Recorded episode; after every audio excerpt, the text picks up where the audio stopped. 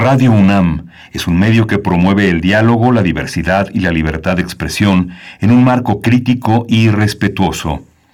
Los comentarios expresados a lo largo de su programación reflejan la opinión de quien los emite, mas no de la radiodifusora. Radio UNAM presenta Primer Movimiento. El mundo desde la universidad. Jueves 20 de mayo de 2021, bienvenidos, bienvenidas a Primer Movimiento. Estamos en esta emisión que corre de 7 a 10 de la mañana, hora del centro del país. Les saludamos, les saludamos como todos los días en este momento en el que también nos enlazamos con la Radio Universidad de Chihuahua a través del 105.3, el 106.9 y el 105.7. Saludos, saludos por allá en el norte del país. Saludo a todo el equipo, cada quien en sus puestos, pero algunos, algunas Allá en cabina está Frida Saldívar en la producción ejecutiva, Violeta la asistencia de producción y Andrés Ramírez esta mañana en los controles técnicos. Miguel Ángel Quemain, eh, la voz de este espacio en los micrófonos. ¿Cómo estás, Miguel Ángel? Buenos Hola, Berenice, buenos días. Buenos días a todos nuestros radioescuchas, a todos los que ya saludamos en el norte del país, en Chihuahua, que también eh, es una es una forma de empujar este este este gran barco que es el presente mexicano. Hoy vamos a tener eh, justamente para hablar del presente, vamos a tener el pasado entre nosotros en el marco del programa México 500 eh, de la UNAM del 22 de abril al 17 de junio. El Instituto de Investigaciones Estéticas presenta el programa La Conquista en el Arte Mexicano. Mucho arte, muchas de las representaciones en México 500, La Conquista en el Arte Mexicano será hoy el tema que vamos a tratar con Leticia Steines. Ella es investigadora del Instituto de Investigaciones Estéticas de la UNAM y tiene a su cargo la coordinación del programa La Conquista en el Arte Mexicano. Con eso vamos a abrir hoy con ese con ese programa que es se muestra bueno muy ambicioso muy amplio y muy interesante sobre el arte mexicano con relación a la conquista. Después tendremos nuestra sección dedicada a la historia de México con el doctor Alfredo Ávila investigador del Instituto de Investigaciones Históricas de la UNAM y también eh, profesor de esta universidad. Vamos a hablar de las elecciones y la violencia Sí, vamos a tener esta, este tema que ya hemos tratado a lo largo de la semana, pero ahora desde una perspectiva del historiador Alfredo Ávila va a estar con nosotros también eh, eh, nuestro eh, defensor de las audiencias en Radio UNAM y TV UNAM, el doctor Guillermo Montemayor Gómez, para hablar de esta sentencia histórica de la Suprema Corte de Justicia a favor de las audiencias. Ya era hora.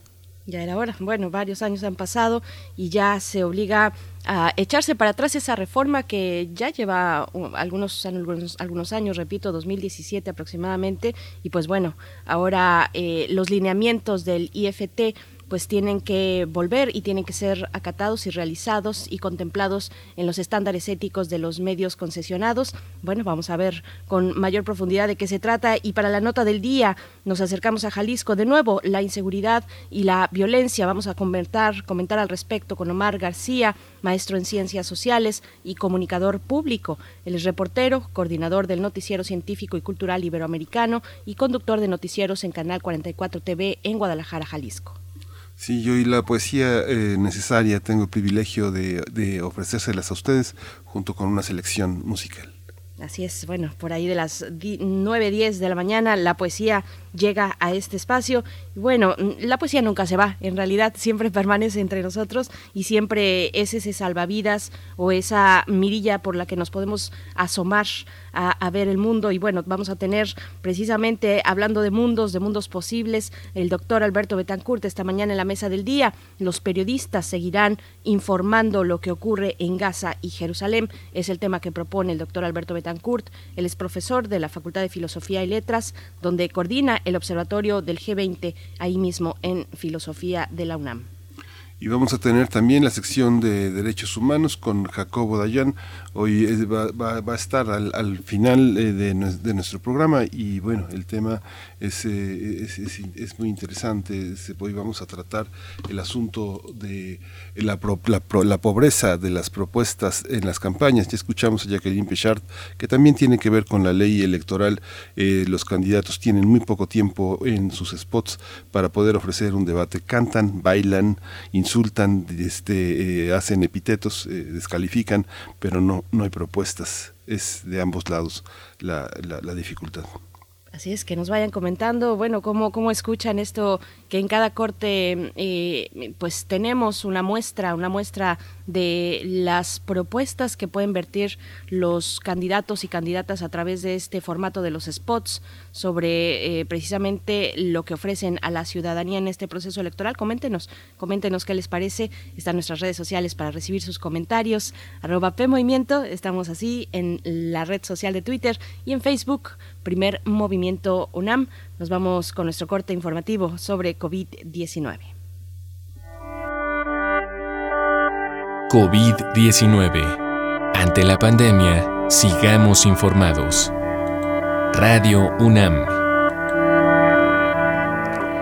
El día de ayer el informe técnico que ofrecen las autoridades sanitarias señaló que los eh, lamentables fallecimientos a causa de la COVID-19 aumentó a 220.850 y los casos estimados son 2.574.035. En información internacional, aunque los casos globales de coronavirus descendieron 12% la semana pasada, algunos países sudamericanos han registrado un ligero repunte, como es el caso de Brasil, Argentina y Colombia. De acuerdo con el informe epidemiológico de la Organización Mundial de la Salud, Brasil fue el segundo país del mundo con más casos en los últimos siete días, al registrar 437 mil. Argentina se ubicó en la cuarta posición con 151 mil casos y Colombia en el quinto sitio con 115 mil nuevos contagios. En información de la UNAM, en ocasión del Día Mundial de las Abejas, que se conmemora este jueves 20 de mayo, Adriana Correa Benítez, profesora de tiempo completo de la Facultad de Medicina Veterinaria y Zootecnia de la UNAM, afirmó que los polinizadores contribuyen directamente a la seguridad alimentaria, son indispensables para conservar la biodiversidad y su presencia es un indicador de la salud del planeta.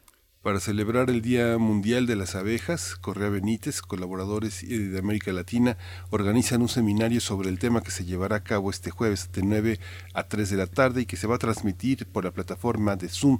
También se puede ver en el canal de YouTube en videoconferencia de la Facultad de Medicina Veterinaria y Zootecnia.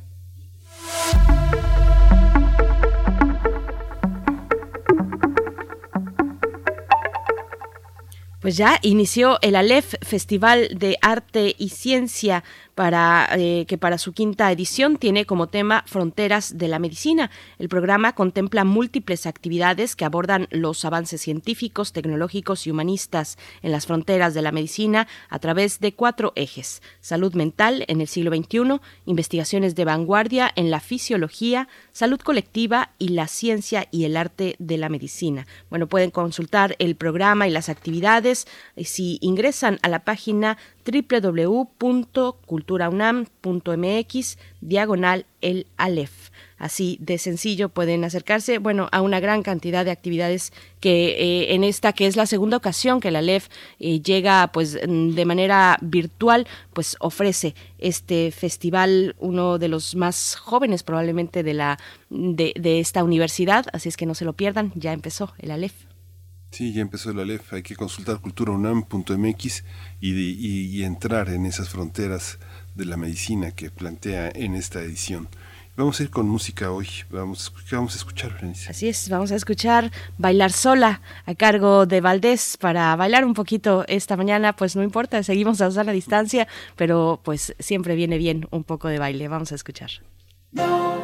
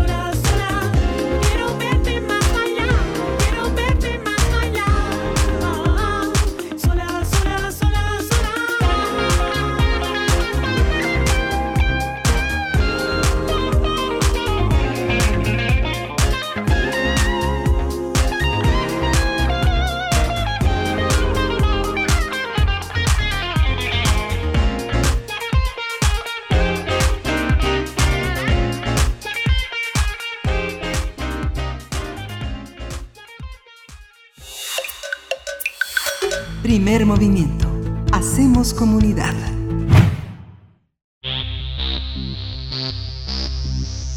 de festivales, ferias y más.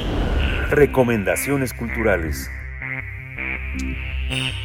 En el marco, en el marco del programa México 500 de la UNAM, el, el- el aspecto que tiene que ver con la conquista en el arte de me- mexicano va a contar con investigadores sumamente destacados. Van a estar Arturo Pascual Soto, Fernando Bajo Rabiz eh, y María Areti Ers. Jaime Cuadrielo también. Así es. Presentado en, ese marco México 500 de la UNAM del 22 de abril al 17 de junio de este año, el Instituto de Investigaciones Estéticas de esta casa de estudios presentará siete conferencias, así como una jornada con ocho ponencias, una mesa redonda y la exposición virtual titulada Interpretaciones de la caída de Tenochtitlan en el arte mexicano. Se trata de darle una perspectiva crítica. El tema de la conquista y su impacto en distintas manifestaciones artísticas a partir del siglo XVI y hasta el siglo XX abarca también en los conflictos bélicos hasta su conversión en uno de los hitos fundamentales en la construcción de la identidad nacional. Todas las actividades serán transmitidas en vivo y realizadas en vivo de acceso libre. Se transmitirán a través del canal de YouTube del Instituto de Investigaciones Estéticas y la exposición podrá visitarse en el sitio www.estéticas.unam.mx. Vamos a conversar sobre este programa, sobre la conquista en el arte mexicano, su representación como parte de este programa M500. Y hoy está con nosotros ya en la línea Leticia Steines.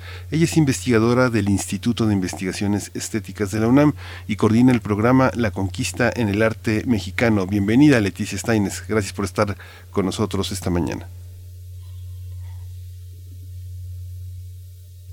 Yo no estoy escuchando a la doctora Leticia Steines. Vamos a ver si nos confirma la producción que, que podamos ya tener una buena comunicación con ella. ¿Tú la escuchas, Miguel Ángel? No, no, no, No, tampoco no está con nosotros. Sí, creo que hay un tema ahí.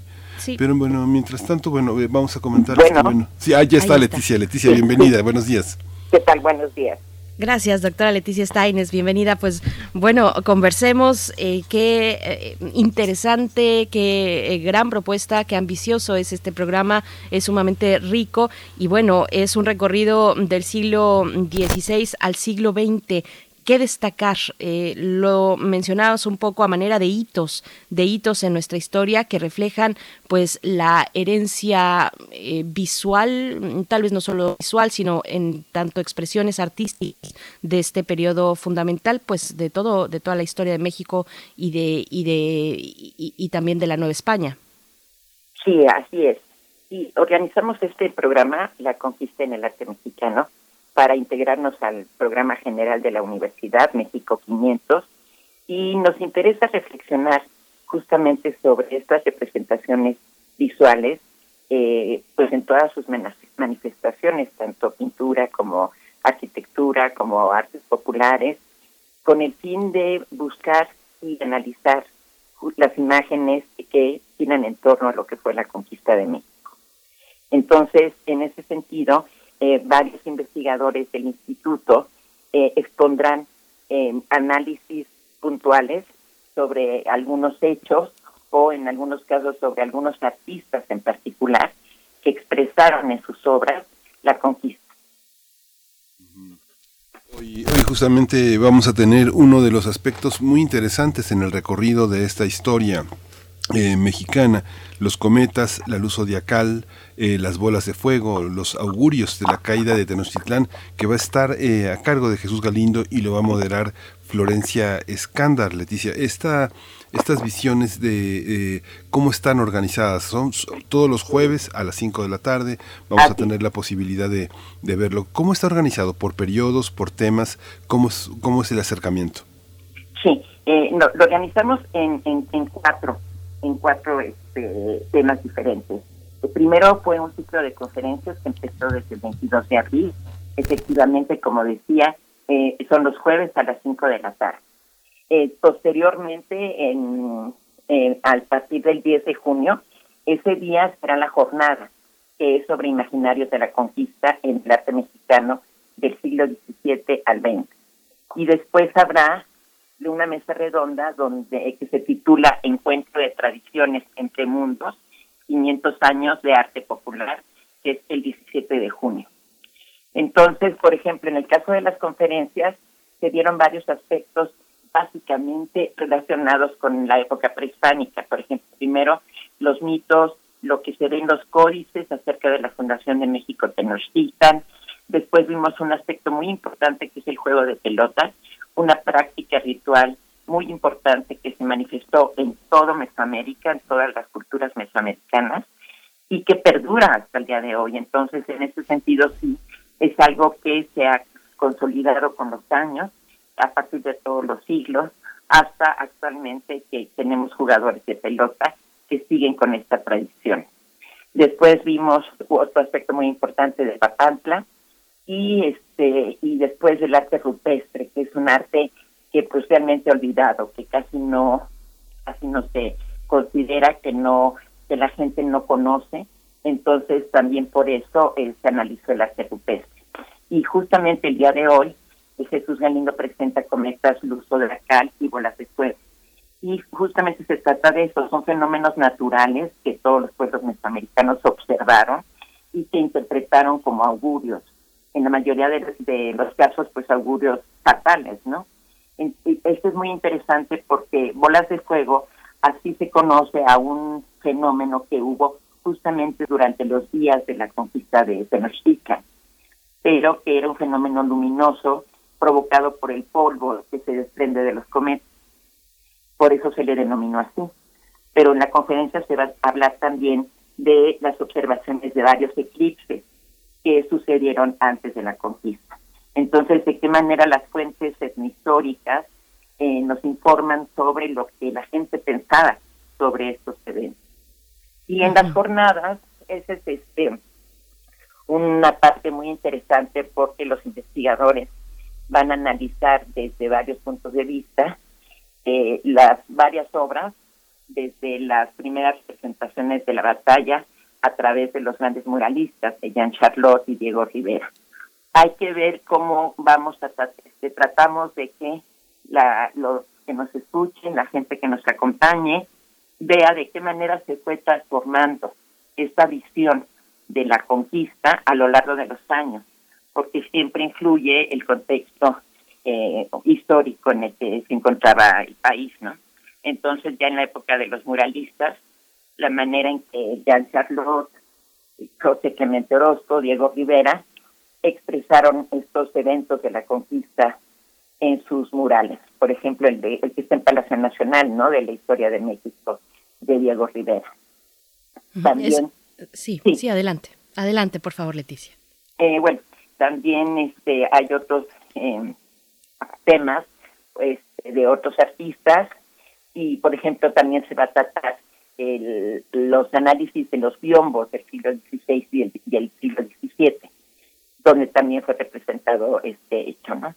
Y este mm, también hay otra este, conferencia de- en el ciclo de, de conferencias justamente donde ah, eh, se va a analizar la figura de Hernán Cortés, algo muy importante porque lo mismo, ¿no? Hernán Cortés fue visto en un principio, eh, pues diferentes eh, cualidades le atribuyeron. Con el paso de los siglos y a través de la historia y lo que fue viviendo México, cómo se fue transformando la visión de México. Entonces también estamos este, tratando de enfocarnos en artistas específicos eh, que, bueno, representan también una época, una etapa del arte mexicano. Es, fascinante este recorrido, bueno, es, es completo. Y, y ahora que menciona, doctora Leticia Steines, la figura de Hernán Cortés, yo le pregunto por, por la conquista, que también se ha puesto, digamos, desde una perspectiva crítica o desde una mirada crítica, mm, revisar, repasar lo que hemos entendido y la memoria que tenemos sobre, sobre la conquista. ¿Cómo se retrata en, eh, en el arte mexicano? ¿Cuáles son esos asideros que nos dan la idea mm, de conquista que, que todavía tenemos entre nosotros? Sí, eh, en el arte, bueno, eh, siempre es la representación tanto de los eh, militares españoles como de los indígenas. Yo diría que sí se fue transformando en medida que pasaron los años. Por ejemplo, en el caso de este, en el siglo XVI, pues es una más más más que nada en la pintura es donde se refleja. Y es una actitud de, pues, de sumisión de los indígenas hacia los españoles a diferencia de cómo se va, va cómo va cambiando la visión de que fue realmente una conquista cruenta en donde los eh, indígenas fueron totalmente aniquilados, ¿no? Por parte de los españoles. Entonces, se trata de dar una visión de, de la maldad que había dentro de los españoles y del sufrimiento de los indígenas. Entonces, este, son, digamos, varios aspectos en medida que, que va pasando la historia. Fíjate, eh, Leticia, que en la historia del arte, bueno, en la historia del arte como se practica en la UNAM y como se practica en el Instituto de Investigaciones Estéticas en la UNAM, esta, esta oportunidad de tener esta, esta visión sobre la historia eh, del arte, eh, la conquista del, eh, del arte mexicano en el marco de esta conmemoración es interesante. yo recuerdo mucho las visiones de Octavio Paz sobre el arte prehispánico y el arte de la colonia, en, en el sentido de pensarlos como un discurso artístico que continúa una tradición. Lo mismo hacía Tamayo y, lo mismo han pensado algunos otros artistas, desde como, Juan Soriano. Eh, tú has estudiado a, a, fondo, realmente te has dedicado al tema de la pintura mural maya. ¿Cómo entender, cómo entender ese legado en el marco de la particularidad de lo estético? ¿Cómo nos llega a los artistas mexicanos la posibilidad de esas lecturas, de códigos, de reinterpretaciones de, del pasado, de las cosmogonías. ¿Qué es lo que eh, ofrece como, como patrimonio un encuentro como este, Leticia Steiner? Sí, sí, bueno, el arte prehispánico fue un arte excelente, un arte maravilloso en cualquiera de las culturas que, que quieras ver, en la maya, en la mexica, en los zapotecas, y sus representaciones, bueno, pues las que más destacaron desde que llegaron los españoles, pues fueron las arquitectónicas, porque la pintura mural, pues con el tiempo iba este, desapareciendo y la que más se conservaba estaba en el interior de los edificios. Pero este, todo lo que era la escultura, la arquitectura, entonces cuando llegan los españoles, yo pienso, ¿no? Cómo se habrán impresionado de ver todas esas obras artísticas en las ciudades. Entonces, bueno, eso es destruido y en medida que va pasando el tiempo, eh, se va viendo de manera diferente a la, a la producción artística prehispánica. Pero este, yo creo que estamos hasta la fecha, eh, en medida que hay más descubrimientos, estamos rodeados de toda historia, de toda esa historia. Entonces, en la, en la educación oficial, pues realmente no creo que se aprecie lo que realmente fue la obra artística de aquellos pueblos, ¿no? Entonces se van recuperando, se van volviendo a, retomar, a darse cuenta de lo que fue, y, pienso que a partir del siglo XIX, que también empiezan a ver los descubrimientos, por ejemplo, de la y del calendario azteca, bueno, han llamado calendario azteca, la piedra del sol, este, bueno, es cuando entonces empieza a valorar realmente lo que fue la producción artística. Y de ahí que los artistas también desde esa época empiecen a representar en sus obras no solo el, la parte bélica, sino también a resaltar lo que era la, cultura mesoamericana en general. Bueno, eh, ay, es muy corto el tiempo. Yo quiero hablar de y, preguntar sobre el arte popular, pero antes de ello, también eh, eh, en este punto en el que estamos conversando, preguntar qué de las prácticas e incluso de las técnicas del arte prehispánico sobrevivieron a la conquista. Y bueno, ahí tendríamos que ver, por supuesto, cada una de las tradiciones o de las culturas. Eh, hablar eh, es completamente mm, diferente hablar eh, de los mexicas que de los olmecas, que de los mayas. ¿Cómo hacer esta distinción y, y qué elementos destacar que pudieron sobreponerse al tiempo y a las etapas de conquista o a la etapa de conquista? Sí, pues sí, son totalmente distintos, ¿no? Eh, y bueno, depende de, mucho ha dependido también de eh, los apoyos, obviamente gubernamentales y estatales, para conservar todas estas obras, pero este, hay una gran diferenciación entre cada cultura en su producción artística, no tanto en su pensamiento cosmológico o inclusive este político, porque en ese caso eran bastante similares pero sí en su producción, por ejemplo, en el arte maya, pues lo que más destaca es la representación de la figura humana en cualquiera de sus representaciones, escultura, relieve o pintura. En el caso de Teotihuacán, por ejemplo, realmente se representaron también la figura humana, pero no al hombre, sino eh, utilizando la figura humana en la representación de las de las deidades o de los personajes más importantes. Y en el caso de la cultura mexica, que se representó mucho más en piedra, eh, las grandes esculturas que conocemos, eh, tam- también le dieron más relevancia a los conceptos cosmológicos y, por supuesto, a los dioses. Entonces, eh, hasta ahora, bueno, pues es algo que, que sobrevive en nuestra cultura visual y que es parte pues, de la historia, ¿no? Es a partir de ahí de donde tenemos nuestra identidad nacional. Ujú. Ay, Leticia, eh, bueno, uno, uno, ve, por ejemplo, las oportunidades que han tenido nuestros investigadores de sacar a la luz trabajos que han venido haciendo desde hace muchos años. Lo vimos en el centenario de la Revolución, en las conmemoraciones del bicentenario de la Independencia. ¿Qué, eh, qué, qué trabajos, qué, eh, cuál es el, este, este enorme patrimonio que cuesta tanto trabajo divulgar y que ahora este, justamente también la pandemia ha puesto mucho al alcance de, los ciudadanos a través de, esta, de este trabajo a distancia, de, los, de las redes sociales? ¿Qué es lo que tú consideras que forma parte de este patrimonio que tiene que ofrecer la UNAM en materia de, de celebración, de conmemoración, de revisión de, este, de estos 500 años, Leticia? Sí, bueno, al participar muchísimas dependencias, cada una desde, desde su área de conocimiento, pues ofrecen todo lo que fue a partir de la conquista y lo que en lo que se convirtió, en lo que se formó finalmente en México, ¿no? Eh, y en el caso de estéticas, pues a través del análisis de estas obras, por supuesto, este pues son resultado de investigaciones de los de muchos especialistas en cada periodo de la historia, ¿no? Eh, tanto del virreinato como del siglo XIX, el arte moderno, el arte contemporáneo. Y este, por supuesto que se incorporan algunos aspectos de las culturas prehispánicas, pero que se enfocan principalmente en las presentaciones que los artistas eh, quisieron manifestar. Esto es algo importante porque eh, cómo, cómo analizar, reflexionar sobre estas representaciones visuales que en las que se expresaron estos artistas, cómo veían su entorno, eh, eh, analizar la iconografía de las imágenes que ellos plasmaron en sus obras, cómo se veía el entorno, cómo se veía la educación, para que ellos manifestaran estos conceptos dentro de sus obras.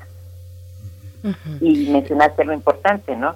Eh, no se no se ha destacado dentro de la educación desde la escuela, desde la primaria hasta los estudios superiores, cómo analizar realmente debe cómo debe ser eh, enseñada la época prehispánica, cómo eh, enseñar a, la gente el legado que tenemos, porque finalmente son tradiciones que se conservan, nosotros practicamos y que realmente no muchas veces no sabemos el origen, ¿no?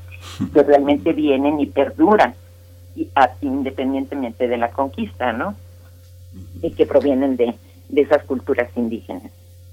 ¿Hay algún libro de texto? No recuerdo si eh, cuál es exactamente, si es el de sexto de primaria, pero en alguno que nos ayude la audiencia, si tiene la respuesta, en alguno eh, aparece algún mural de Jorge González Camarena, por ejemplo, eh, lo tenemos, los tenemos ahí, tenemos ahí a los a los muralistas, a Diego Rivera, a José Clemente Orozco, en fin, y y hablando, digamos, de los lindes con el arte popular, que también este programa de estéticas eh, pues toca, ¿no? Leticia Steines, eh, que ya desde la definición de arte popular pues vamos a tener una gran complicación para poder definirla. Entonces, para algunos pues hay verdaderas obras visuales, por ejemplo, con, con el graffiti, con la técnica del graffiti. ¿Hasta dónde, dónde abarca el arte popular o cómo lo están, cómo lo pensaron eh, dentro del programa que estamos, del que estamos hablando?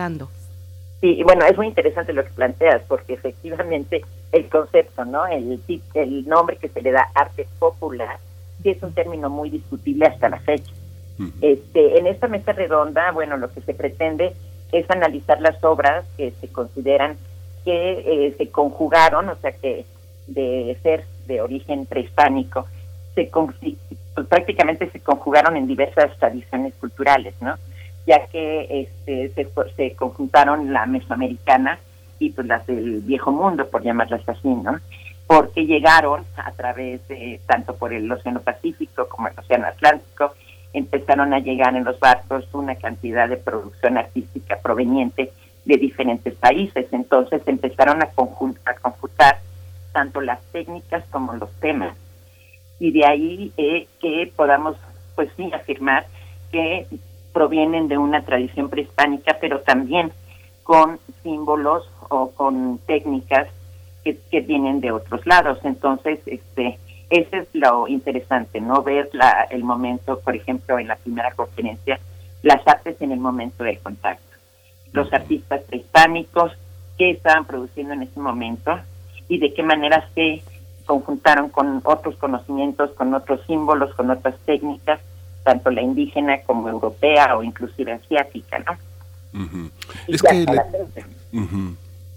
Sí, es que las representaciones eh, de la- del arte mexicano en los libros de texto pues han sido eh, meras ilustraciones, Eh, como bueno, como mucha gente sabe eh, y es se ha repetido en, en el 60, bueno, fue la primera edición de los libros de texto gratuitos de primer grado y, y fueron los, los legatarios del muralismo. Siqueiros eh, se utilizó para ver las imágenes de Hidalgo, de Juárez, de Madero, y participaron también los pintores un poco de la época, Raúl Anguiano, Roberto Montenegro, Fernando Leal, pero luego hubo una, a partir ya del 72, el, el Juárez que conocemos, pues es el de José Clemente Orozco, la patria eh, que es la que se refiere Berenice, a partir del 62, Jorge González Camarena entró en ese, en ese mapa que en 2014 ya tenemos todas las, todas las portadas de los libros de texto, es esa imagen en la que posó Victoria Dorantes, que era una mujer tlaxcalteca que, que posó para esas, estas ediciones, pero no tenemos una visión de interpretar, interpretar lo que,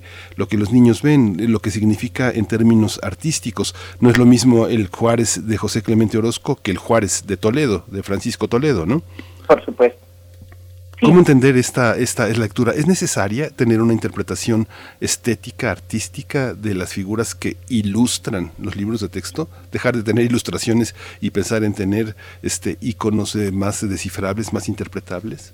Yo creo que sí, eh, es muy importante porque nosotros nos enriquecemos, aprendemos y sabemos a través de la imagen, del- de, de la imagen visual, porque finalmente eso es lo que vemos.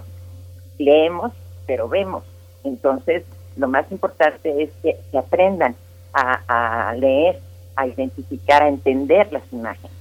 No solamente ver el concepto, por ejemplo, un mural, que, por ejemplo, los por decir los de, los, de los que están en San Ildefonso, que antes fue la preparatoria, de José Clemente Orozco, sino también ver por qué se representó eso y también tener un poco el conocimiento del artista, porque mucho tiene que ver quién era el artista, su vida y las técnicas que utilizó. Entonces, claro, en la escuela es pues demasiada información, pero sí que se, se- se debe enseñar cómo leer las imágenes porque de eso estamos rodeados, de las imágenes visuales.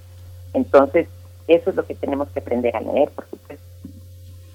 Bien, pues este, este programa, eh, la conquista en el arte mexicano que propone para el programa, en, el, marco de México 500 de la UNAM, que propone el Instituto de Estéticas, va apenas a la mitad y ya nos ha dado muchísimo que ver, mucho eh, de qué asombrarnos y mucho de qué seguir conversando sobre nosotros mismos y sobre nuestra memoria visual eh, y los elementos estéticos que la componen. Todavía queda por delante y pregunto, Leticia Steiner, eh, ¿qué, es eh, lo que vamos a poder observar hoy? ¿Qué es lo que queda para las siguientes semanas, para los siguientes jueves? Sí, este, hoy, bueno, la que comentaba al principio de el doctor Jesús Galindo sobre los cometas, eh, las luces zodiacales y bolas de fuego. Después un análisis muy interesante sobre la figura de Hernán Cortés. Eh, después veremos este, entre figurillas y figuraciones anichistas la nació en Tlaxcala de un gran investigador, Jaime Cuadriello. La jornada, que es el jueves 10 de junio, va a ser muy interesante justamente lo que estábamos comentando de lo que fue el muralismo y la manera en que se representaron los eventos los sucesos que, que surgieron a raíz de la conquista. Ese es el 10 de junio, ese es por la mañana y por la tarde. En la mañana a partir de las 10.30 y por la tarde a partir de las 5. Y el jueves 17 lo, el encuentro de tradiciones entre mundos, los 500 años de arte popular. Eso es lo que vamos a, a tener todavía de aquí hasta el 17 de junio y como decía son todos los jueves. Realmente yo invito a la audiencia porque es un programa muy interesante eh, que abarca muchos aspectos y ah bueno también tenemos la exposición virtual que está en la página del instituto este es estéticas.unam.mx eh, ahí también pueden observar en varias obras desde los códices en donde los códices me refiero a los códices que empiezan a surgir a partir del siglo XVI o sea posthispánicos en donde se representa justamente la conquista, la caída de Tenochtitlan, hasta el siglo XX con los murales este, de la que están en la biblioteca, en la universidad. Entonces sí es un panorama redondo, un panorama muy amplio. Pues doctora Leticia Steines, eh, investigadora del Instituto de Investigaciones Estéticas de la UNAM y coordinadora del programa eh, La Conquista en el Arte de México, pues esto va a ser una gran oportunidad para ver el trabajo de nuestros investigadores que están desde hace muchos, muchos, muchos años muy activos. Tenemos un gran patrimonio para poder leer esta conmemoración. Muchas gracias por estar con nosotros eh, y compartir esta pues esta gran aventura intelectual que va a ser esta conmemoración. Gracias, Leticia Steines. Gracias a usted. Gracias. Hasta pronto, muchas gracias. Pues bueno, acérquense a Estéticas, al Instituto de Estéticas, estéticas.unam.mx y a esta serie de mm, actividades que ya corren desde el pasado 22 de abril hasta, bueno, mediados del próximo mes de junio. Vamos a hacer un corte musical a cargo de Patterns. La canción se titula Neón.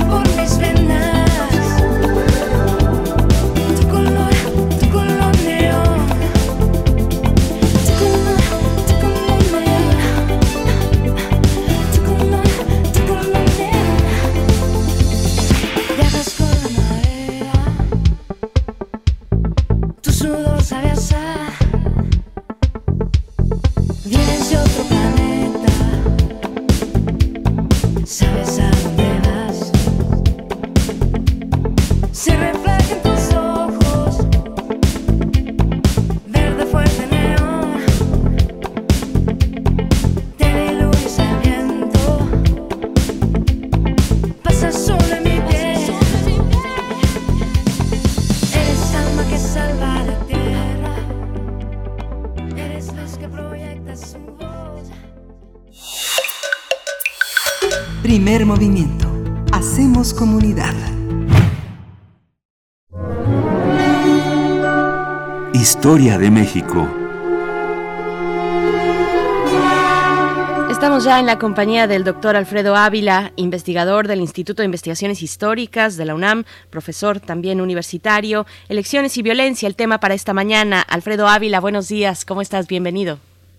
Hola, buenos días, Berenice. Buenos, buenos días al auditorio y Miguel Ángel. Gracias, Alfredo. Buenos días. Cuéntanos, Pues, mira, por favor. eh, hemos, hemos estado viendo en estas semanas, eh, pues, lamentables casos de violencia que están alrededor del proceso electoral que vamos a tener a comienzos de junio en este país. Y eh, también me encuentro en, algunos medios de comunicación el señalamiento de que esto se trata de una, una cosa eh, intolerable eh, y seguro que también sí lo, sí lo es, eh, y, pero que es inédita, es decir, que no, que no era algo frecuente. Y pues la verdad es que en realidad las elecciones, no solo en México, sino en el mundo, tradicionalmente fueron muy violentas. En realidad lo que, lo que ha sucedido es que la tendencia en casi todo el mundo es que las elecciones poco a poco vayan eh, perdiendo ese ingrediente de violencia eh, y lo que, es algo que no hemos conseguido en, en México. El, en realidad, eh, los sistemas electorales en, en, Europa, en Estados Unidos, en el siglo XVIII y en el siglo XIX, eran muy improvisados. No existía, por supuesto, nada parecido a las eh, oficinas de registro, a las oficinas encargadas de organizar elecciones. Eh, casi siempre se trataba de grupos de vecinos, eh, idealmente, y esto es lo que dicen los, los documentos constitucionales, los reglamentos de elecciones de, aquella época, idealmente tenían que ser los vecinos principales los que organizaban las, las elecciones en, en, aquellos sitios en los que hay gobiernos municipales, también el, ayuntamiento tenía tenía participación en la en la organización de la, elección, poniendo, por ejemplo, las mesas de, votación. Pero son los vecinos principales, los vecinos más importantes de la comunidad, los que llegan en, las mesas para recibir los votos de la ciudadanía. Por supuesto que ese, ese tipo de, organización tan eh, improvisada, pues generaba muchísimos, muchísimos problemas. En algunos casos, y esto lo tenemos registrado eh, para, para el caso de México, eh, los vecinos llegaban y en realidad era el que ponía más temprano la mesa el que, el que podía tener algún control sobre la, elección. Y esto sucedió prácticamente, eh, estoy ahora con, con México, esto sucedió desde el momento mismo en que se empezaron a hacer elecciones, eh, justo incluso antes de la independencia, pero después de la independencia fue, fue el pan cotidiano, hasta prácticamente mediados del siglo XX. Todavía mediados del siglo XX eran aquellas personas que llegaban primero a poner una mesa, la mesa electoral, los que tenían el control de, la misma. Eh, clara, claramente no había ninguna especie de límite para la gente que podía ir a votar y también los que controlaban la mesa electoral podían eh, eh, impedir que algunas personas votaran y esto generaba mucha violencia. Esto generaba mucha violencia, había enfrentamientos entre los distintos grupos, entre las distintas facciones, que se negaban a ir a votar a una mesa eh, a una mesa controlada por la facción enemiga. El caso más famoso, el caso más célebre en el siglo XX es el de eh, la elección eh, federal de la cual resultó electo Manuel Ávila Camacho. El, día de la elección, el presidente Lázaro Cárdenas fue a votar para a, a, la escuela que estaba que está junto a los pinos y, donde los presidentes siempre votaron tradicionalmente, eh, fue a votar y se encontró con que en, en, la mesa de votación estaban prácticamente todos los, partidarios almazanistas.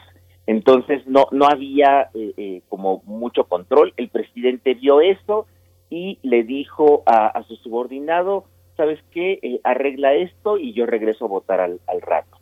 El subordinado lo que hizo fue traer hombres armados para disparar en contra de los que estaban en, esa mesa, que también estaban armados y terminó terminó aquello en una refriega eh, en la que hubo varios muertos, pero eh, eh, el número de gente que venía del lado del presidente pues era era mucho mayor. Se llamó al departamento de bomberos para limpiar toda la sangre que había quedado ahí regada y se estableció una nueva mesa con gente vinculada con el presidente y con los anticamatistas.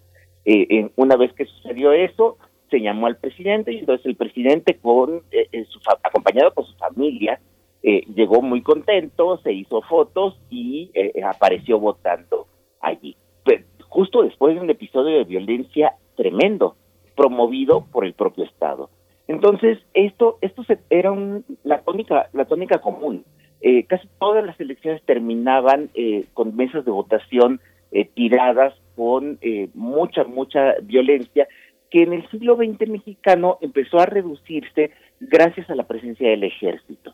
El ejército empezó a intervenir particularmente en aquellos eh, lugares o en aquellas zonas en las que en las que se sabía que podía haber problemas, pero no solo el ejército, sino también otro tipo de fuerzas de orden, incluidas eh, guardias blancas, incluidos grupos eh, informales eh, usados por caciques, usados por, por, gente poderosa de las regiones, que eh, conseguían apostar a sus hombres armados para inhibir el voto de los enemigos y para evitar que hubiera enfrentamientos eh, de, este, de este tipo.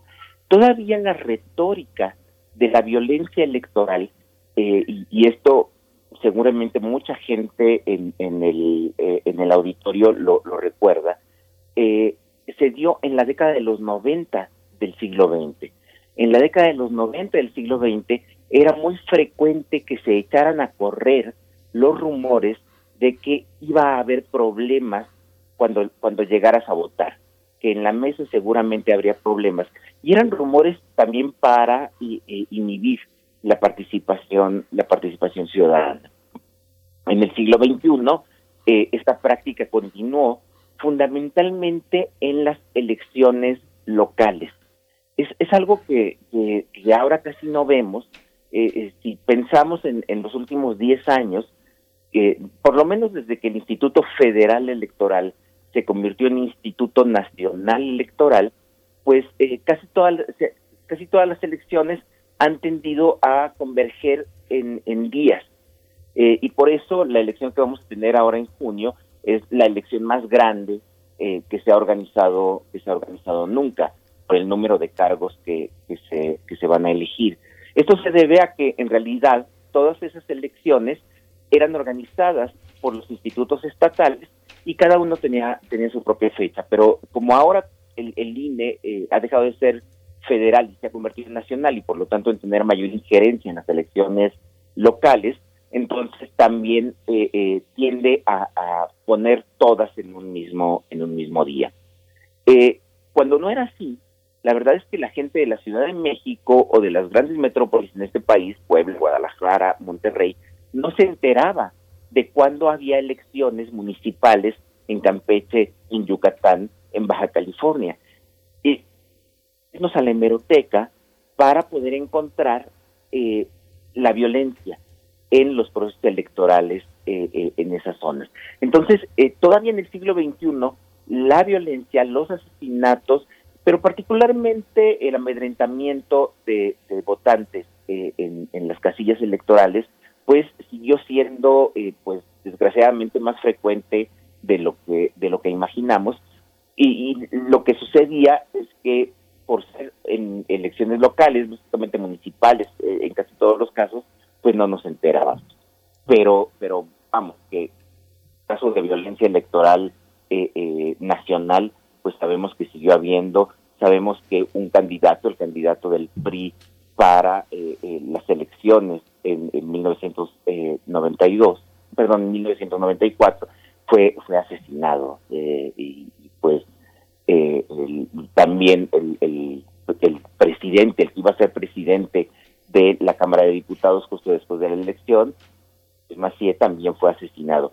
So- Son, son ecos que eh, siempre que suceden parece que son muy novedosos, muy escandalosos, eh, como, como está sucediendo ahora, pero es que habitualmente no reflexionamos que hemos tenido una historia de violencia, de muchísima violencia en los procesos electorales prácticamente desde que empezaron en el siglo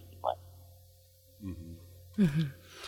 Pues sí, son, son historias de violencia que todavía eh, este, eh, hay, una, hay, una geogra- hay una geografía, Alfredo, yo no sé si estás de acuerdo, pero hay una geografía del México bronco, ¿no? De, de, este, de esta gente bien plantada, este, estas ideas, estos epítetos de hay toro, eh, todas estas eh, cosas broncas, ¿no? Que forman parte también de un ambiente que se generó en una parte del país como parte del caudillismo de los de los generales que, cultivaron la, la, idea de la fuerza y la intimidación y que gobernaron durante muchísimos años el resto del país. La federación se, se construyó con gobernadores militares, ¿no? Sí, por supuesto, los militares, los militares no desaparecieron. Esta, esta idea que, que nos vendió la, la, historiografía oficial de que, de que se pasó el paso a los gobiernos civiles con Ávila Camacho, pues, eh, eh, perdón, con, con Miguel Alemán, pues la verdad es que es, es, falsa. Los, la mayoría de los gobernadores eh, siguieron siendo militares hasta bien entrado, bien entrado el siglo, todavía en la década de los 70 y de los, y de los 80. Eh, pero no solamente es, es un tema de la, de la geografía, porque esto nos, nos remite a pensar eh, en algo que, que hablé hace 15 días, el caso de la violencia cotidiana en el estado de Guerrero, por ejemplo. Eh, violencia doméstica, violencia social y, por lo tanto, también violencia política.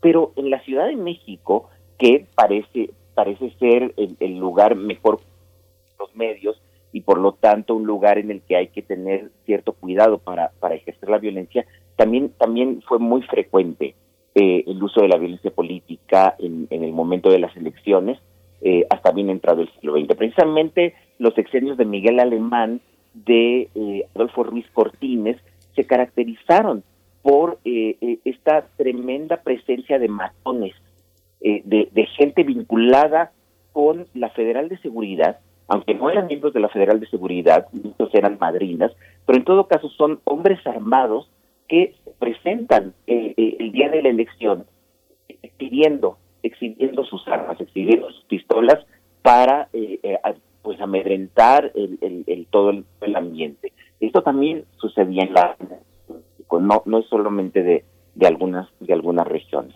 Pero bueno, y, y, si, si me permiten es que voy a hacer un comercial eh, enorme sobre sobre este tema. Eh, vienen las elecciones en México, pero también eh, desde, desde el medio académico hay grupos de investigación que han estado trabajando las elecciones y que, y que se han preocupado mucho por mostrar que en realidad el estudio de las elecciones, incluso hace 100 años o hace 180 años o 200 años, eh, es importante para entender los electorales actuales.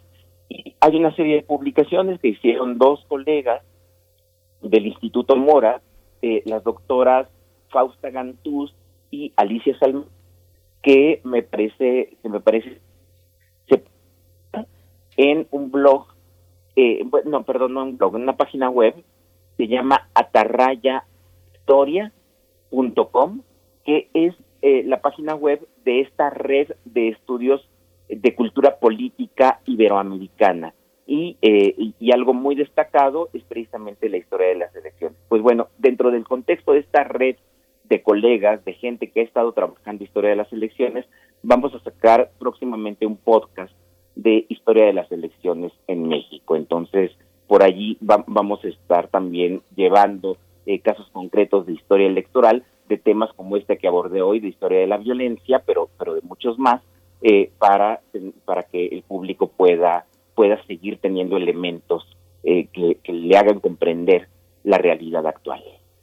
Pues les vamos a seguir la pista. Eh, nos proponemos a escucharles Alfredo Ávila. Yo preguntaría, eh, me quedé pensando cuándo entró en uso el concepto de violencia política en un contexto electoral, porque bueno, de violencia política desde siempre, eh, o de violencia como componente de lo político también, pero en contexto electoral, pues sería interesante al menos rastrear ese hilo tal vez. Y, bueno, eh, gracias como siempre por, por esta propuesta. Les escuchamos en el podcast.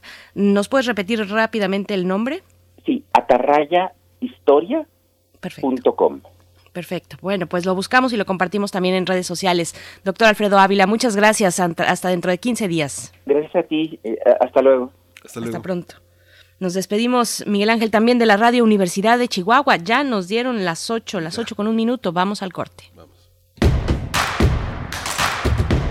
Síguenos en redes sociales. Encuéntranos en Facebook como Primer Movimiento y en Twitter como arroba PMovimiento. Hagamos comunidad.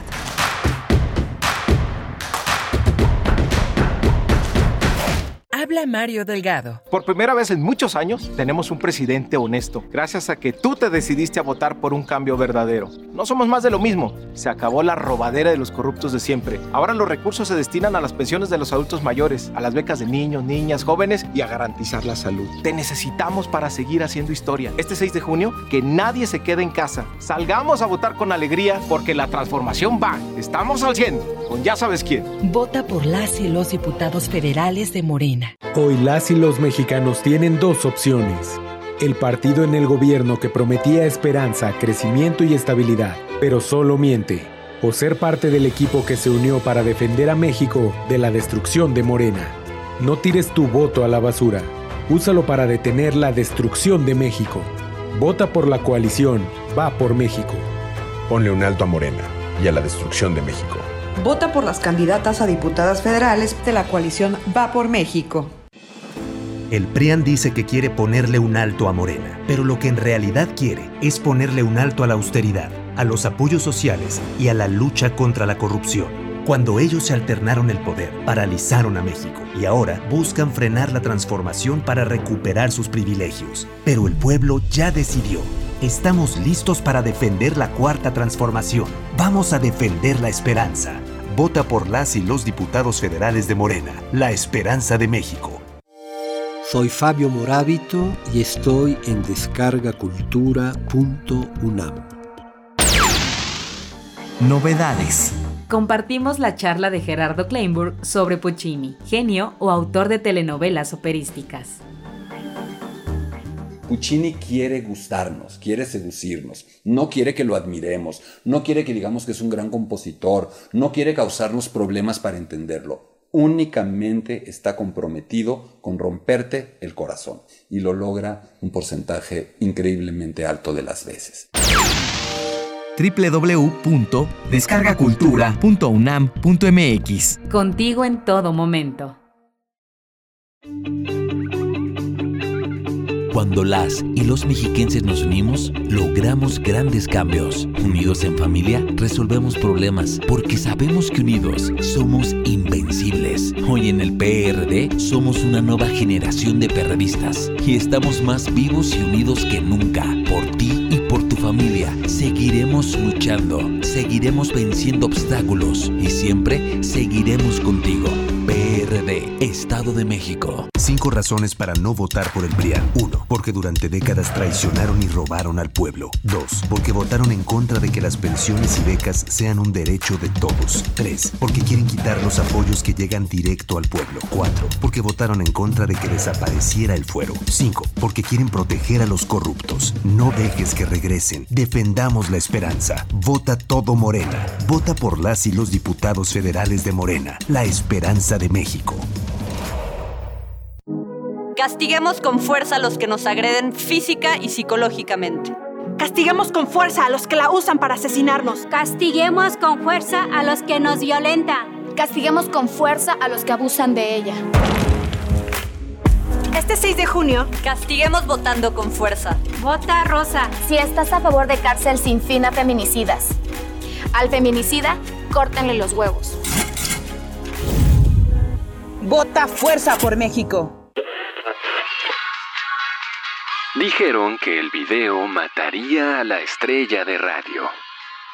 Pero no fue así. Tenemos casi 23.000 audios disponibles en nuestro podcast. Conoce nuestras series, radioteatros, barras, adaptaciones y otras joyas radiofónicas del pasado en www.radiopodcast.unam.mx. Disfruta a toda hora Radio UNAM. Experiencia sonora.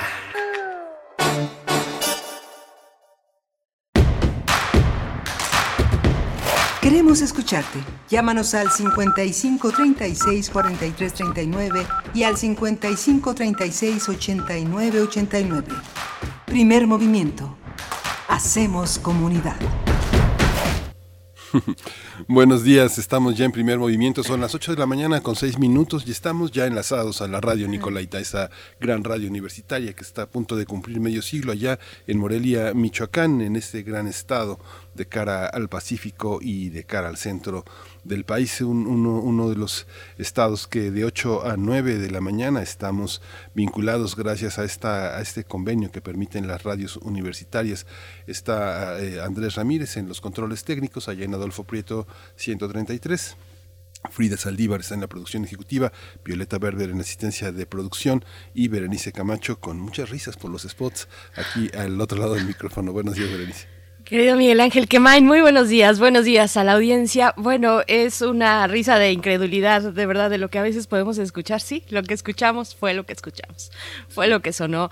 Eh, estamos en esta mañana iniciando nuestra segunda hora de transmisión, dándoles la bienvenida, bueno, sí, con, con esta que de nuevo no son de otra cosa más que de incredulidad de, del punto en el que estamos en la comunicación política de estas campañas electorales.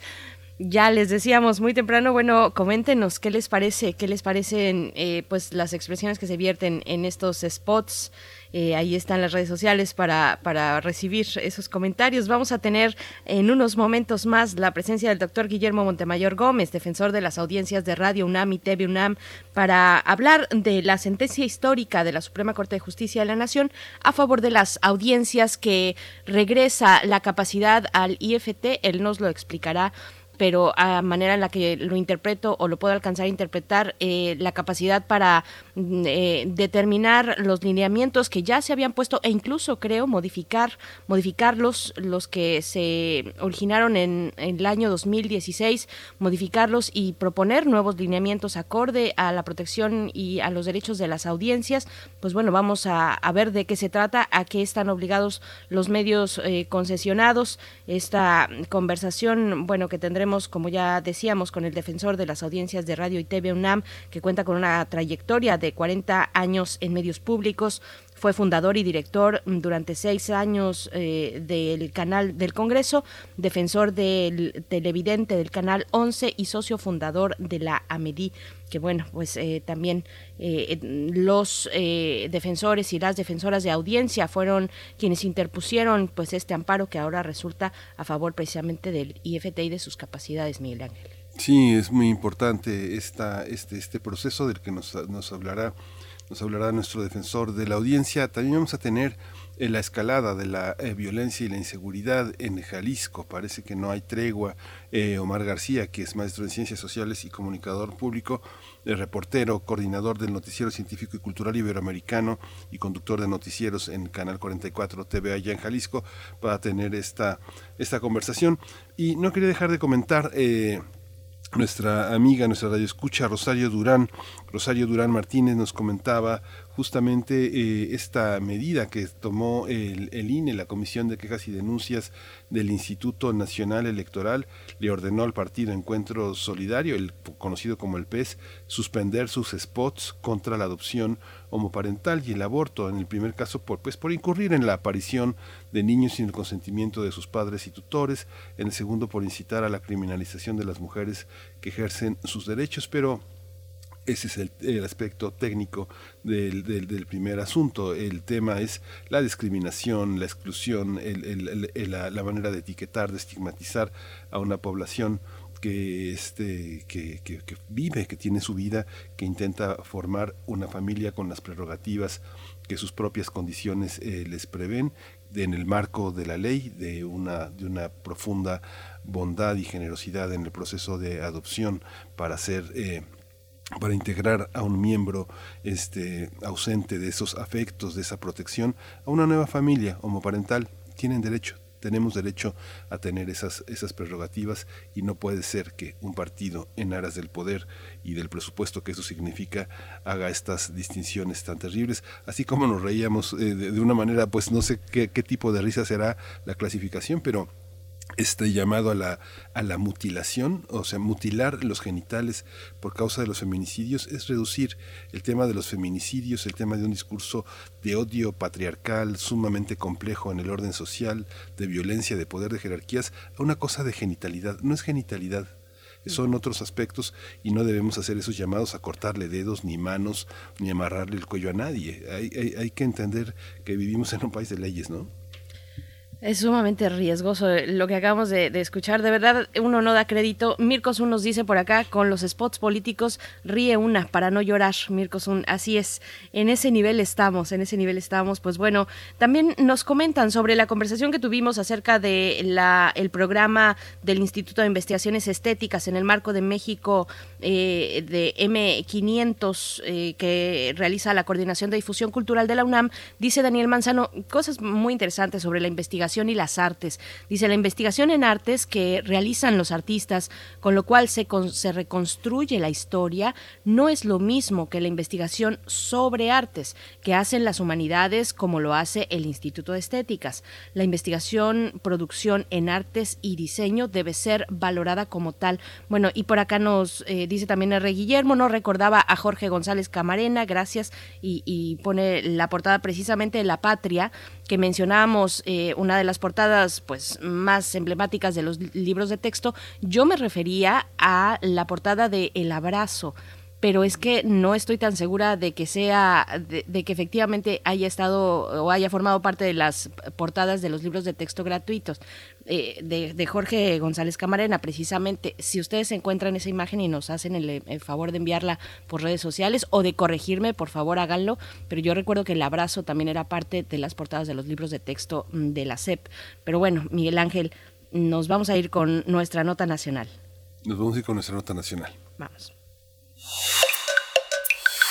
Primer movimiento. Hacemos comunidad.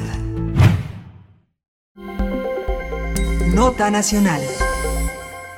La Suprema Corte eh, de Justicia de la Nación avaló regresarle al Instituto Federal de Telecomunicaciones el derecho de imponer los lineamientos generales sobre la defensa de las audiencias a los concesionarios de radio y televisión. Con cuatro votos a favor y uno en contra, la segunda sala de la Suprema Corte de Justicia le devolvió las facultades que le habían sido derogadas por el Congreso de la Unión a través de una reforma a la Ley Federal de Telecomunicaciones y Radiodifusión en octubre de 2017. El proyecto fue presentado por el ministro Javier Laínez Potichek y con este se confirmó un amparo concedido por el juez primero de distrito en materia administrativa de la Ciudad de México, Jonathan Vaz Herrera, a favor de la Asociación Mexicana de las Defensorías de las Audiencias. La reforma al artículo 256 de la referida Ley Federal de Telecomunicaciones permitía a los concesionarios de radio y televisión generar libremente sus propios códigos de ética sin sujeciones a una covalidación posterior por autoridad alguna. Con esta determinación, el Congreso de la Unión tendrá 30 días hábiles para derogar la reforma de octubre de 2017. Esto obliga a los concesionarios de radio y televisión a someter sus códigos de ética a una convalidación o revisión frente a los lineamientos del Instituto Federal de Telecomunicaciones. Bien, pues vamos a conversar sobre la sentencia de la Suprema Corte de Justicia a favor de las audiencias y sus implicaciones. Este día nos acompaña a través de la línea en primer movimiento el doctor Guillermo Montemayor Gómez, defensor de las audiencias de Radio UNAM y TV UNAM. Cuenta con una trayectoria de 40 años en medios públicos. Fue fundador y director durante seis años del Canal del Congreso. Fue defensor del televidente en Canal 11 y socio fundador de la AMEDI. Eh, doctor Guillermo Montemayor Gómez, gracias por estar en este espacio. Bienvenido a Primer Movimiento. Para, para que no grite. Aquí estamos, para, que nos para que escuchen la conversación que vamos a tener, doctor Guillermo Montemayor, bienvenido. Gracias, doctor Guillermo Montemayor. Buenos días. Muy buenos días. Este, nada más, este, una aclaración, no soy doctor, soy Guillermo Montemayor Gómez, nada más. Ah, perfecto, muy bien, muchas gracias. Sin, este, algunos dicen sin apodos, otros dicen sin grados, pero bueno, Exactamente. Los, grados, los da la experiencia y la, la, trayectoria con la que con la que usted cuenta, por eso le decimos con tanto respeto desde el ámbito universitario, doctor, porque Sí, porque luego ya ves que te acusan de que no de usurpar funciones. Ya le dimos el eh, doctorado. Eso me encantaría, pero no, no ha sido posible ni creo que lo haga. Pero en fin, muy bien. Este... Guillermo Montemayor, explíquenos eh, cómo, cómo observa desde la Defensoría de las Audiencias este fallo este sobre la sentencia de la Suprema Corte de Justicia. Uh, por favor, este, explíquenos en qué consiste este logro. Bueno, esto es un amparo que se presentó hace cuatro años este, contra la derogación del artículo 256. Y básicamente es eh, que tiene que ver con los códigos de ética. Este, los códigos de ética, eh, antes de, que se derogara ese, ese artículo, este, deberían ser sometidos a una autoridad competente, que en este caso es el IFT, ¿no? el, Instituto Federal de Telecomunicaciones. Entonces se derogó eso, los concesionarios de radio y televisión, tanto públicos como privados, pues deberían de autorregularse, sin que hubiera ninguna autoridad que tutelara los derechos de las audiencias. Hay que recordar que los derechos de las audiencias están consagrados en el artículo sexto constitucional, en donde, este, bueno, se garantizan, pues, los derechos de las audiencias. ¿Y cuáles son los derechos de las audiencias? Bueno, contar con un, entre muchos otros, con un defensor de las audiencias, que sea el vínculo entre las estaciones y precisamente los radioescuchas y los televidentes, y que sea vinculatorio. Este, esto tiene que ver con eh, todas las quejas, sugerencias, este, aclaraciones, etcétera, para que haya una figura que conduzca estas estas quejas, estas peticiones de las audiencias hacia los directivos de, de las estaciones y que se, si son razonables, si son este eh, puntuales, si hay un, un, realmente un, un, este una violación a esos derechos, se actúe en consecuencia, ¿no? se repare el daño, se hagan las aclaraciones, se este se le dé pues el seguimiento a estas a estos a estas quejas o estas sugerencias o estas opiniones que no solamente tiene que ver con los contenidos, tiene que ver también con cuestiones técnicas, ¿no? De que eh, tiene que recibir una señal adecuada, que no se puede este, pasar cosas eh, que son eh, en horarios infantiles, cosas que, no sean de su de, de su categoría, pues por eso también se pone en todas las estaciones, sobre todo de televisión, este contenido apto para todo público, para menores de tantos años, para mayores, etcétera, ¿no? Entonces hay una serie de cuestiones que están ya en la ley y que este el defensor debe estar atento a esas eh, peticiones de las audiencias. En el caso, por ejemplo, de Radio TV UNAM, eh, el defensor actúa a petición de parte este es el, el, el que promueve pues todo, que todas estas quejas o estas sugerencias este le lleguen a quien debe de resolverlas y estar atento pues a, que a que se cumpla con, con esto no eso es básicamente digamos en lo general ahora con lo que respecta a esta resolución de, de, de la segunda sala de distrito este tiene que ver básicamente con esto, con los códigos de ética y con la autoridad competente para este resolver cualquier controversia. Es muy importante también que estos lineamientos el IFT puede reponer lo que lo que había estado en la ley antes del 2017 o dar otros lineamientos este que considere pertinentes, ¿no?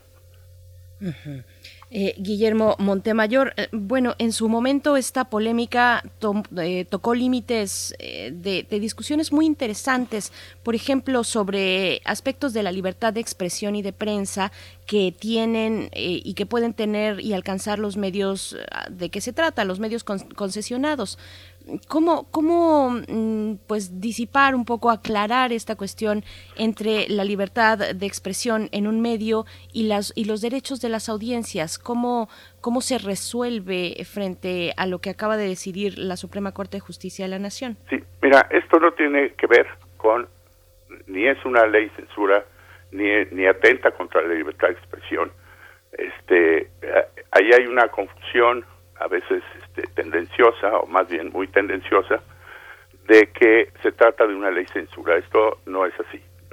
Esto es restituir un derecho este, de las audiencias y que haya una autoridad que tutele esos, esos derechos.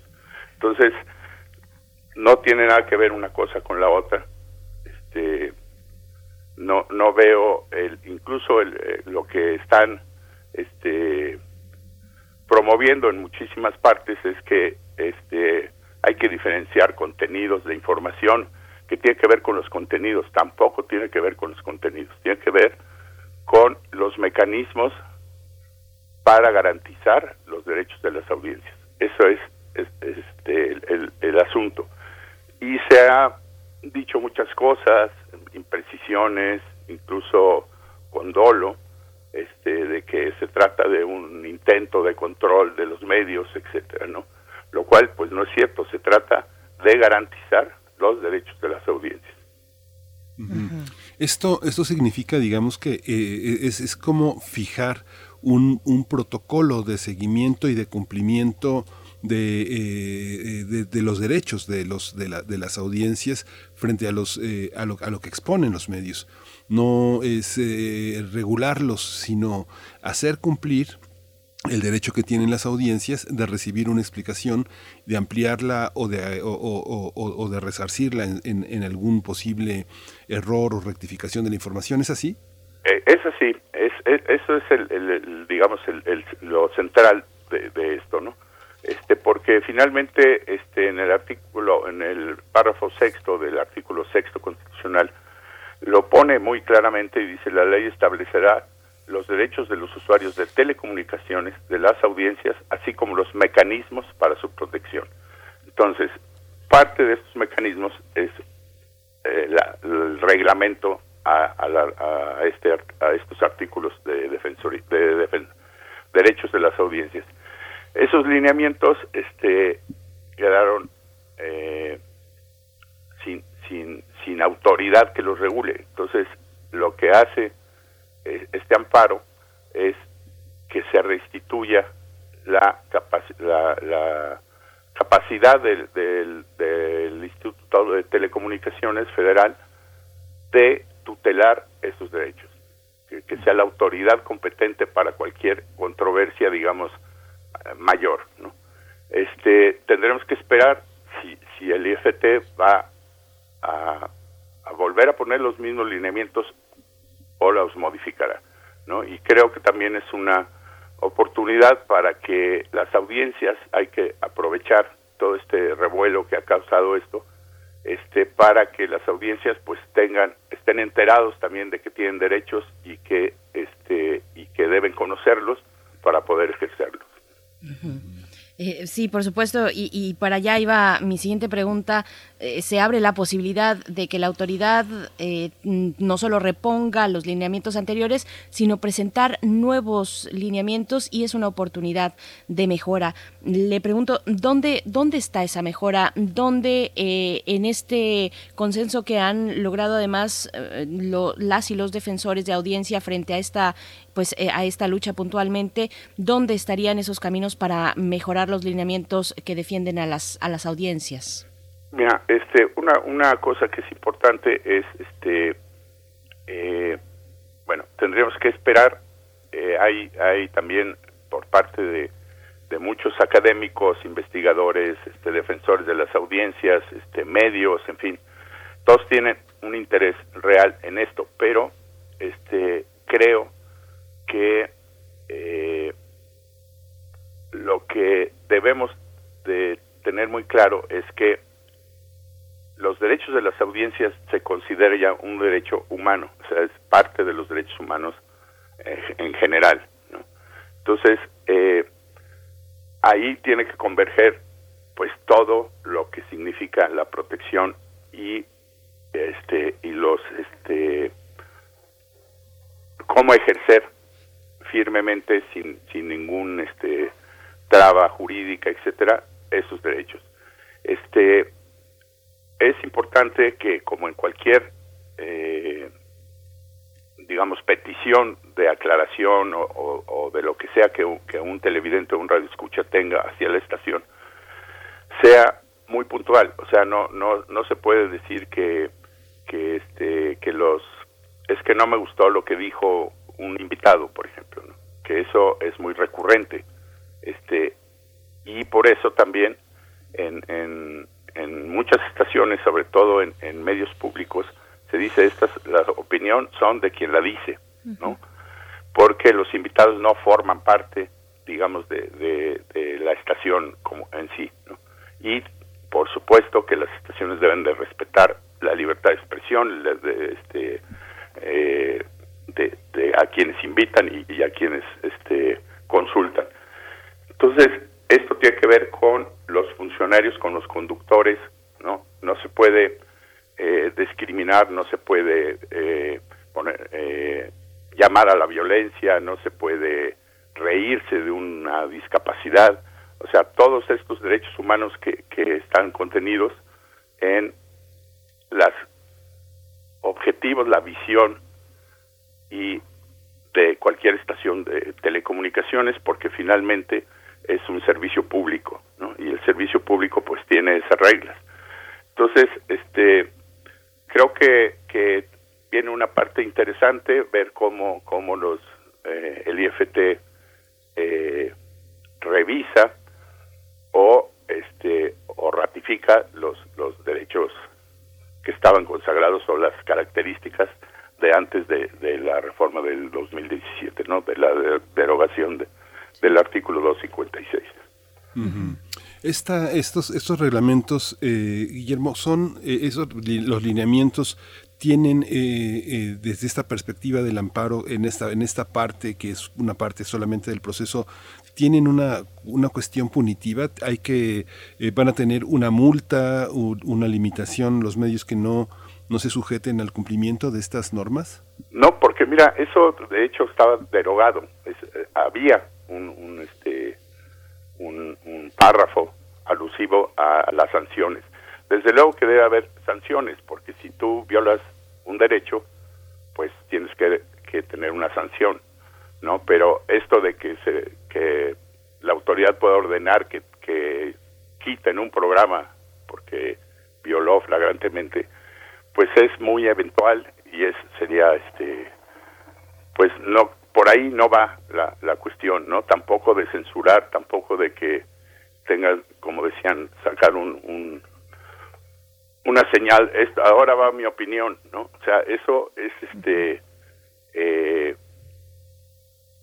algo que han insistido mucho y que no va a ser posible, pues eso es este eh, algo que, que intentan desviar por ahí la atención a esto, ¿no?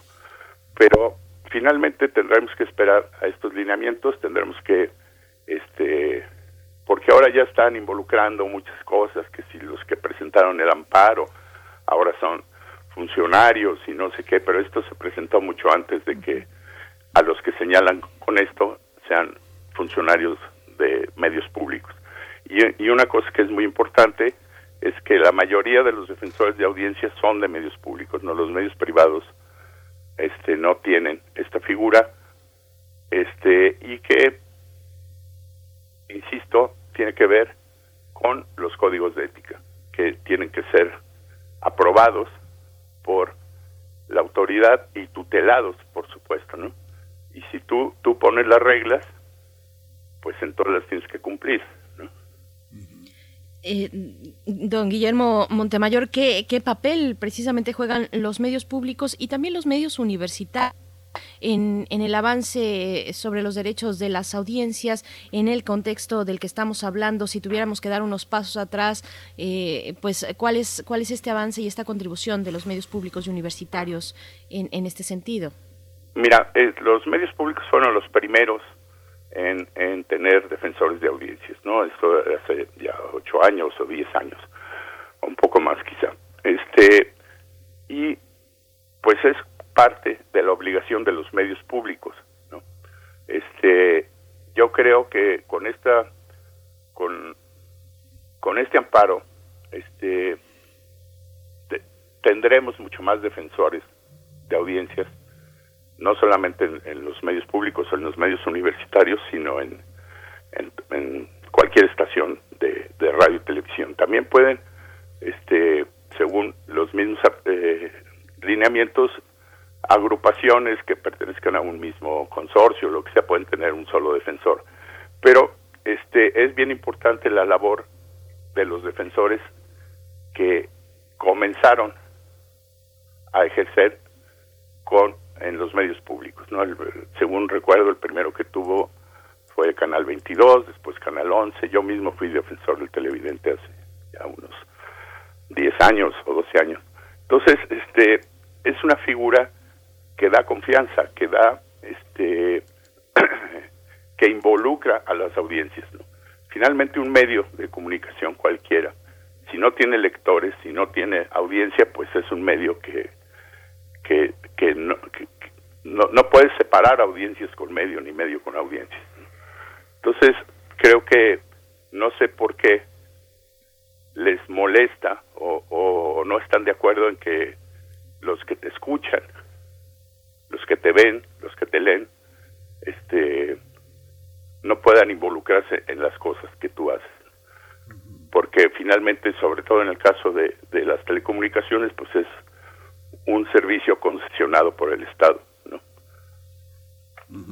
Lo que sucede es que bueno, la, la idea es que este pues no que no queremos no queremos audiencias, queremos anunciantes. Esa es parte de la parte de la política y no queremos audiencias, queremos este una imagen y que genere en, el imaginario político del poder de los partidos electores, ¿no? Ese es, ese es la ese es el giro que eh, de este profesionales como usted, como ustedes, eh, en la Asociación de, Protectores de las Audiencias, la Asociación Mexicana de Defensorías de las Audiencias, pues se ha hecho tratar de cambiar la perspectiva de, este, de esta indiferencia, de esta ignominia que tienen los, eh, los que hacemos los medios frente a las audiencias, que hay que reconocerlas, verlos cara a cara y tratar de entender que somos también parte de ellas, somos, es un espejo, ¿no?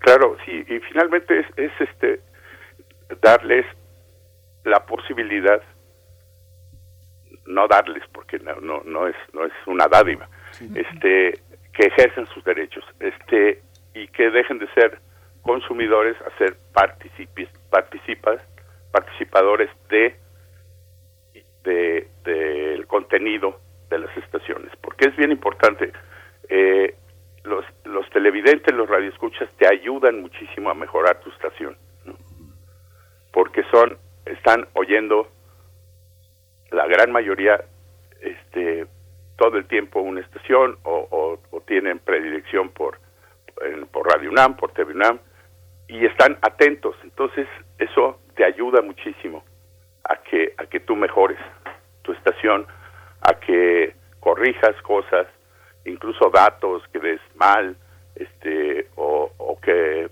aporten a una investigación, a un reportaje o algo, ¿no?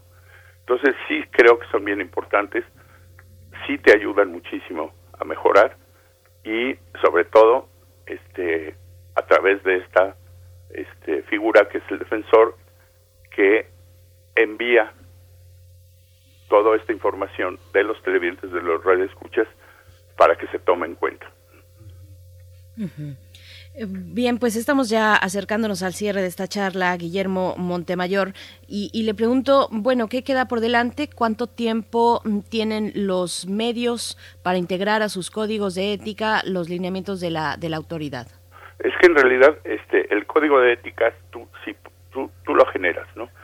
Si este, nuestros radioescuchas pueden entrar al portal de Radio UNAM, de TV UNAM, eh, en la pestaña de Defensoría, este, ahí eh, pueden encontrar el código de ética. Que el código de ética son los valores universales, ¿no?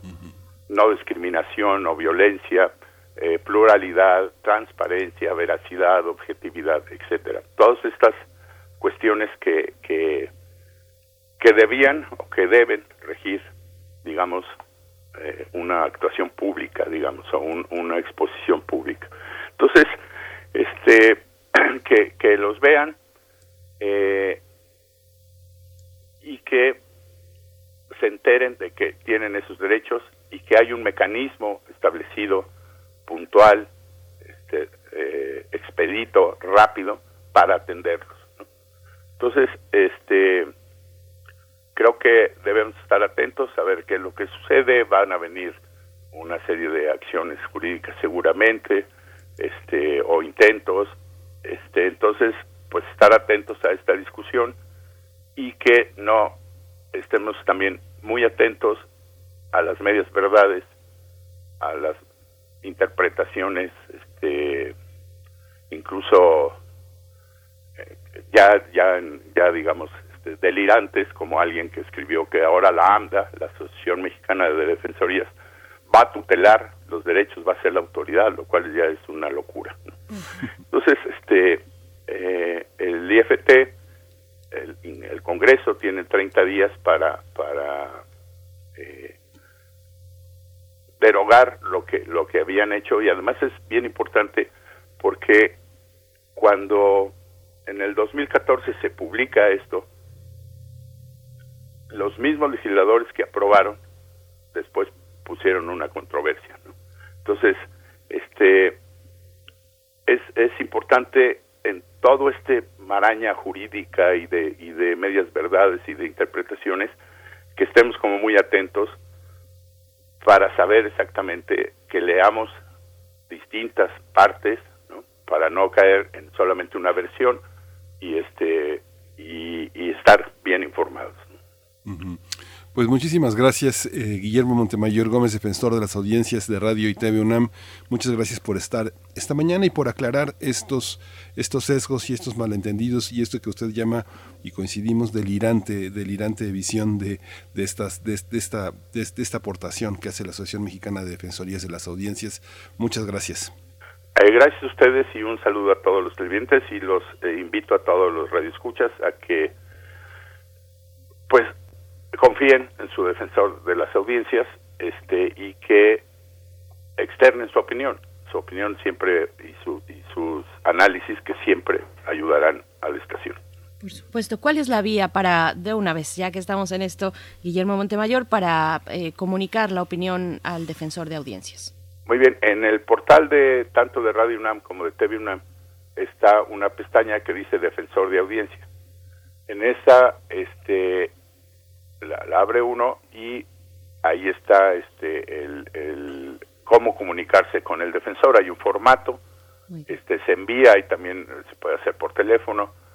Y este y bueno estamos el, el defensor está súper atento todos los días a, a, a todo lo que le, le el televid los radioescuchas y los televidentes opinan Bien, pues muchísimas gracias una vez más por esta presencia en primer movimiento. Hasta pronto, Guillermo Montemayor. Gracias a ustedes y, y que tengan buen día. Igualmente. Vamos, vamos con música, vamos a hacer esa pausa musical, vamos a escuchar de Denver Las Fuerzas.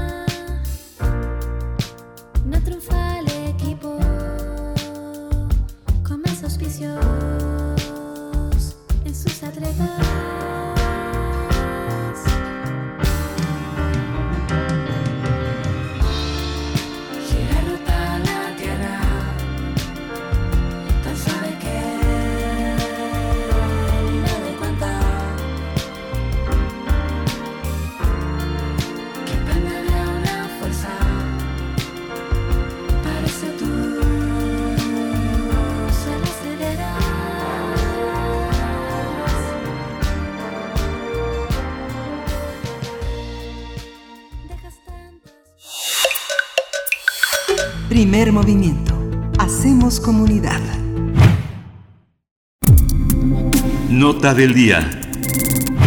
Jalisco sufre una ola de violencia. El 7 de mayo, un grupo armado sacó de su casa a tres hermanos que vivían en Guadalajara. Días después, fueron hallados muertos en la carretera de Colotlán, en el municipio de San Cristóbal de la Barranca. Autoridades mencionaron que el asesinato de José Alberto, Luis Ángel y Ana Karen podrían estar, podría estar relacionado con el ataque que sufrió ese mismo día el personal de la Fiscalía General de la República en Tlaquepaque. En este municipio cercano a Guadalajara se han registrado varios asesinatos y agresiones que autoridades aluden a la disputa que mantiene el cártel Jalisco Nueva Generación con otros grupos criminales. Los recientes hechos de violencia e inseguridad han indignado a la sociedad de esa entidad que ha realizado manifestaciones para exigir justicia y el cese de la violencia. Tan solo en esa entidad, más de 12.000 personas están en calidad de desaparecidos. Estos crímenes no se limitan solo a la zona metropolitana de Guadalajara, también ocurren enfrentamientos en los límites con Aguascalientes, Guanajuato, San Luis Potosí y Zacatecas, mientras que en el municipio de Teocaliche, 600 eh, pobladores fueron desplazados por la violencia que se vive en al menos ocho comunidades. Las personas tuvieron que refugiarse en parroquias y albergues cercanos. Vamos a conversar sobre esta situación de violencia e inseguridad que padecen los habitantes de Jalisco. Este día nos acompaña a través de la línea Omar García. Él es maestro en ciencias sociales y comunicador público, reportero, coordinador del noticiero científico y cultural iberoamericano y conductor de noticieros del canal 44 TV en Guadalajara, Jalisco. Omar García, gracias por estar con nosotros. Bienvenido esta mañana a Primer Movimiento. ¿Qué tal? Muy buenos días, Berenice y Miguel Ángel. Muy buenos días para ustedes y para todo su auditorio. Pues así como lo comentan, precisamente estamos viviendo en Jalisco quizá una de las crisis más, eh, más puntuales, más álgidas en materia de seguridad, por lo menos desde el año 2010.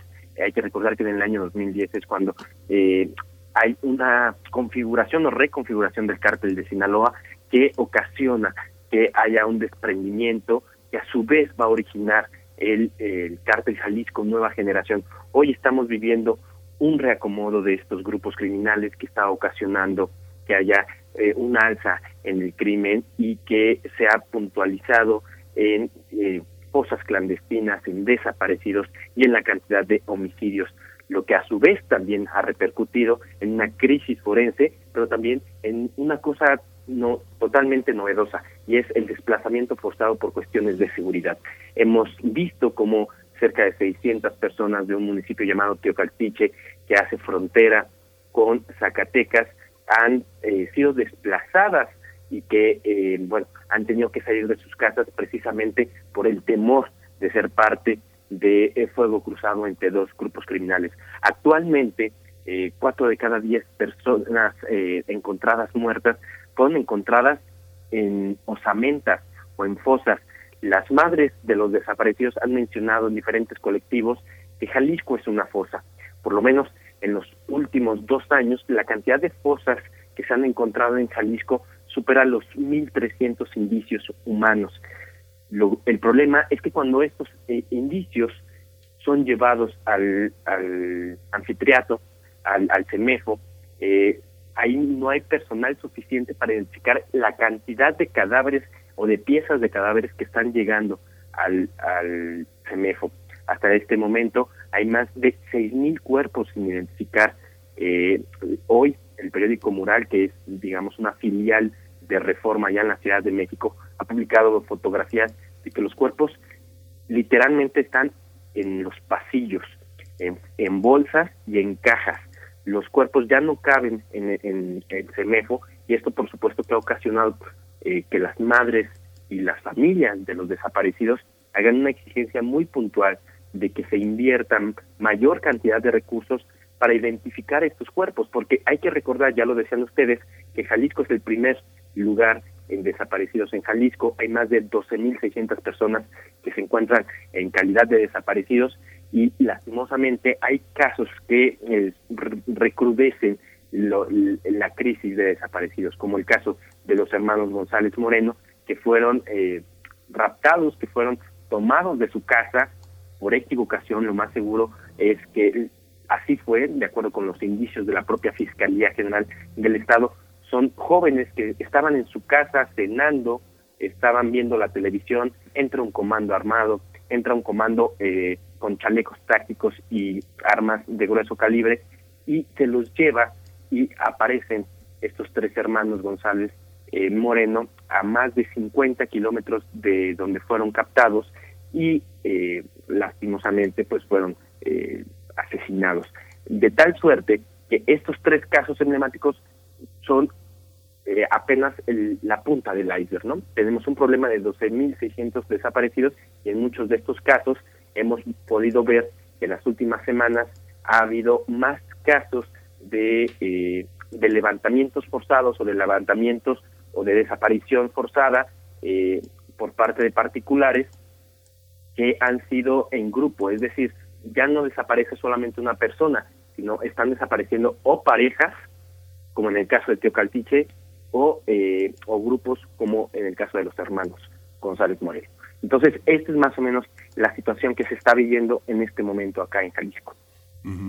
O sea, la relación que hubo desde el inicio de la, de la colocación de la Guardia Nacional en Jalisco y la resistencia del gobernador a participar en las reuniones eh, eh, en, la, en, la, Ciudad de México, en el Gabinete de Seguridad, la resistencia también a participar de una manera mucho más eh, amplia en, las, en, la, en la protección de la ciudadanía, pareciera como es, tiene su origen en estas medidas. ¿Qué pasa en, el, en, el, en este momento en el conjunto, con el conjunto de, activistas, de sociedades que en este estado que es tan grande, que es tan amplio, tienen, tienen, tienen lugar. ¿Cómo puede gobernar este, todos estos grupos delictivos? ¿Qué es lo que lo ha permitido? ¿Cuál es la relación con el gobierno federal, Omar? Mira, la, verdad es que el, enfrentamiento político que hay entre el gobernador y el presidente se nota mucho en seguridad. Eh, ayer, precisamente, el propio gobernador en una en un evento lo que dio a entender es que este problema de seguridad donde es el crimen organizado eh, el, más visible victimario eh, es un problema de indicio federal no que le compete al gobierno federal entonces eh, el problema es que las familias, los colectivos, la propia Universidad de Guadalajara que se manifestó la semana pasada y que sacó más de, digamos, unos entre 10.000 y 15.000 personas eh, en la glorieta de los desaparecidos. Lo que decía el propio rector Ricardo Villanueva Lomelí es que están cansados de que se estén echando la bolita.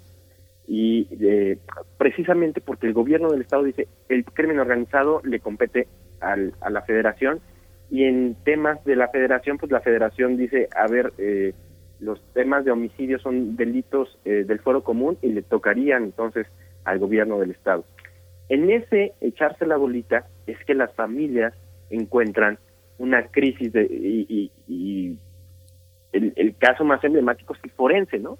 Eh, cuando tú vas al forense ves las filas de personas que están ahí viendo llegar cuerpos que no han, que no están siendo identificados para ver si son los, sus familiares desaparecidos. Ese es el problema. Ay, Omar García, pues eh, de verdad que qué tragedia, qué trágico eh, ver, es de verdad pues muy complicado para, para cualquier mexicano, para cualquier mexicana ver lo que está ocurriendo en el estado entero de Jalisco. Te pregunto sobre la relación, eh, no solamente en este, en esta manera de echarse la bolita los unos a los otros eh, dentro del mismo estado, cómo está la relación entre el gobierno estatal y la fiscalía, cómo están, eh, pues precisamente se puede ver un, un trabajo que empuja. Eh, también hay que decir, estamos en un contexto electoral donde pues salen muchas cuestiones a la luz. ¿Qué podemos decir de esta relación, Omar García? Mira, la verdad es que en el caso de, Jalisco no tenemos una fiscalía autónoma. Eh, el fiscal es un empleado del gobierno del Estado, es un empleado del gobernador. Eh, el problema es, hace un año, cuando justo se, está, se estaban dando las manifestaciones alrededor de Giovanni, el chico que eh, fue sometido y asesinado por policías de Extlahuacán de los Membrillos y que hubo manifestaciones que ocasionaron levantamiento forzado por parte de miembros de la Fiscalía en contra de jóvenes que se estaban manifestando. En ese momento el gobernador Enrique Alfaro lo que dijo es que la Fiscalía estaba infiltrada por el crimen organizado. Pero no hubo movimientos. Después de esa declaración no hubo movimientos eh, que ocasionaran que la fiscalía fuera confiable. El fiscal se quedó, el fiscal Gerardo Octavio Solís se quedó en el cargo y eh, pues tenemos una fiscalía que no que no es confiable ni para sus ciudadanos y creo que tampoco para el propio gobierno. En ese sentido, eh, lo que te podría decir es, tenemos un fiscal señalado de, eh, de por lo menos encubrir o permitir crimen organizado dentro de su propia organización y tenemos a un gobernador que tolera esto. Pues bueno, y la parte, la parte comentabas, bueno, pero la universidad, la universidad ha sido eh, muy eh, cuestionada en distintos medios. Finalmente se sabe que bueno, la universidad a lo largo desde los años 80 fue un poder, un poder alternativo al propio poder del, del, del gobernador, incluso este Raúl Padilla que sigue atrás de toda la de toda la Universidad de Guadalajara este forma parte de una de una enorme red de poder que está bueno que que maneja la universidad muchas veces eh, propuesto para secretario de educación pública como secretario de cultura en la en la, en la contienda de 2018 un interlocutor muy fuerte muy poderoso con el gobierno federal desde un estado que es que es tan grande que es tan poderoso que es tan importante que es tan fundamental para el país como el estado de Jalisco. ¿Qué papel juega la universidad, Omar? Pues en este momento eh, yo creo que el papel que está jugando es principalmente con sus actores sociales más que con su grupo político. Eh, y en ese sentido yo lo que te podría decir es, eh, lo que me tocó ver en la manifestación de la, de la semana pasada, sí fue ver a muchos integrantes del grupo político, pero también a madres y a profesores que estaban indignados porque sus hijos o sus estudiantes están desapareciendo. Eh, e, en, ese sentido, eh, hay, hay, digamos, no, es blanco y negro, hay muchos matices y el papel que está fungiendo la universidad en algunos sectores es de acompañamiento, pero también, hay que decirlo, eh, la propia universidad hoy está jugando un papel político dentro de las elecciones que ha, ha, ocasionado estos señalamientos que mencionabas, ¿no? De cuál es el papel político de la propia universidad, del grupo que controla la universidad, y en ese sentido, pues eh, hay, hay señalamientos de todos los tipos. En el marco de las elecciones, Omar García, ¿son sensibles las y los candidatos a las exigencias de las sociedades con respecto a la violencia, a los desaparecidos? Eh, ¿Hay muestras de cercanía, de sensibilidad? ¿Cómo, cómo lo podemos definir?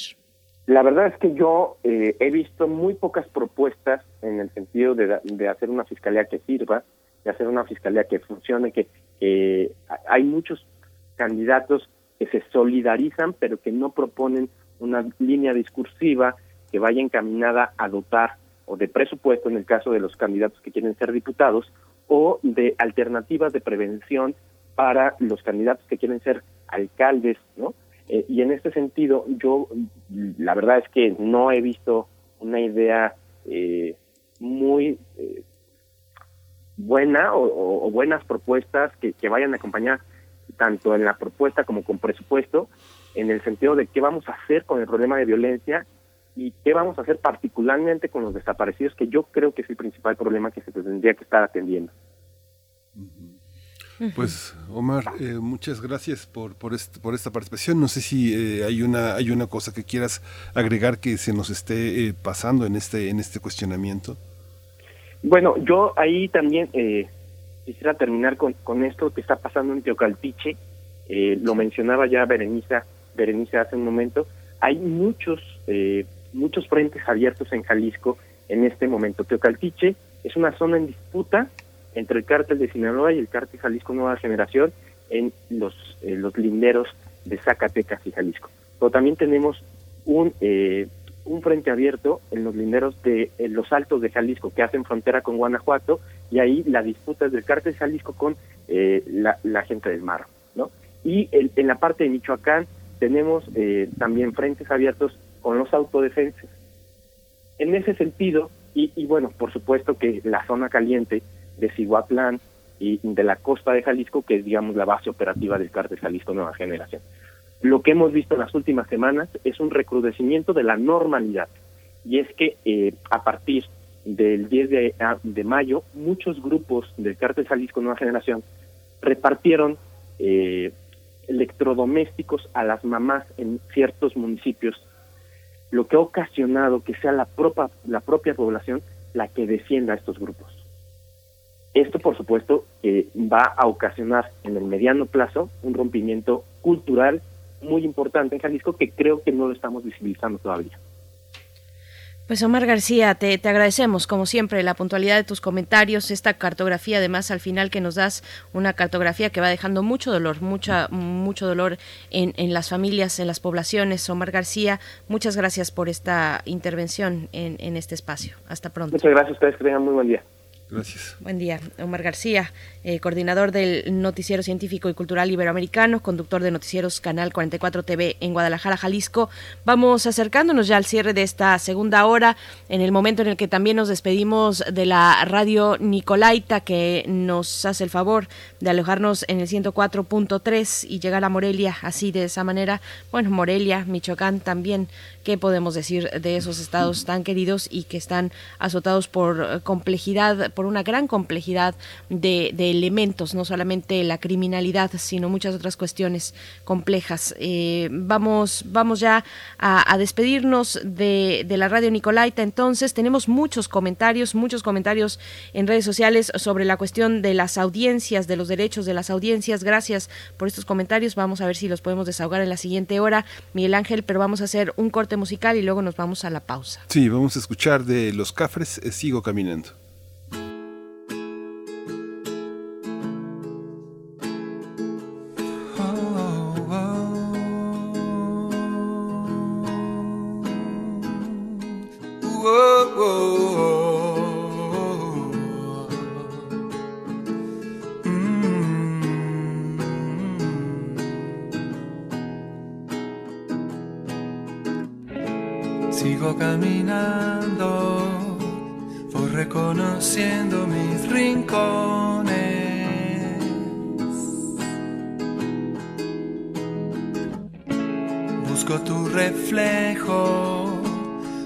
Ser tu espejo y hoy ni sé que soy.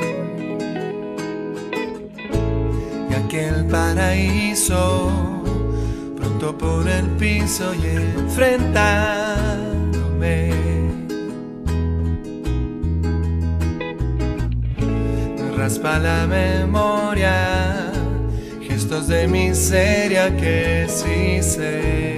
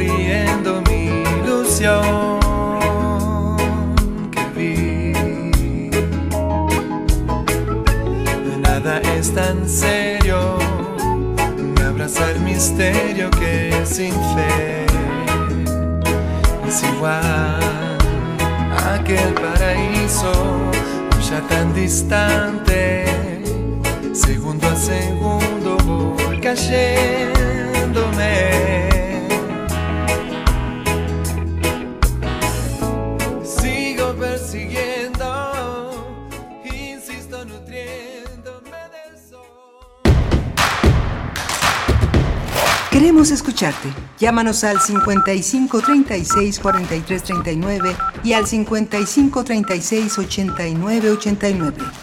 Primer movimiento. Hacemos comunidad.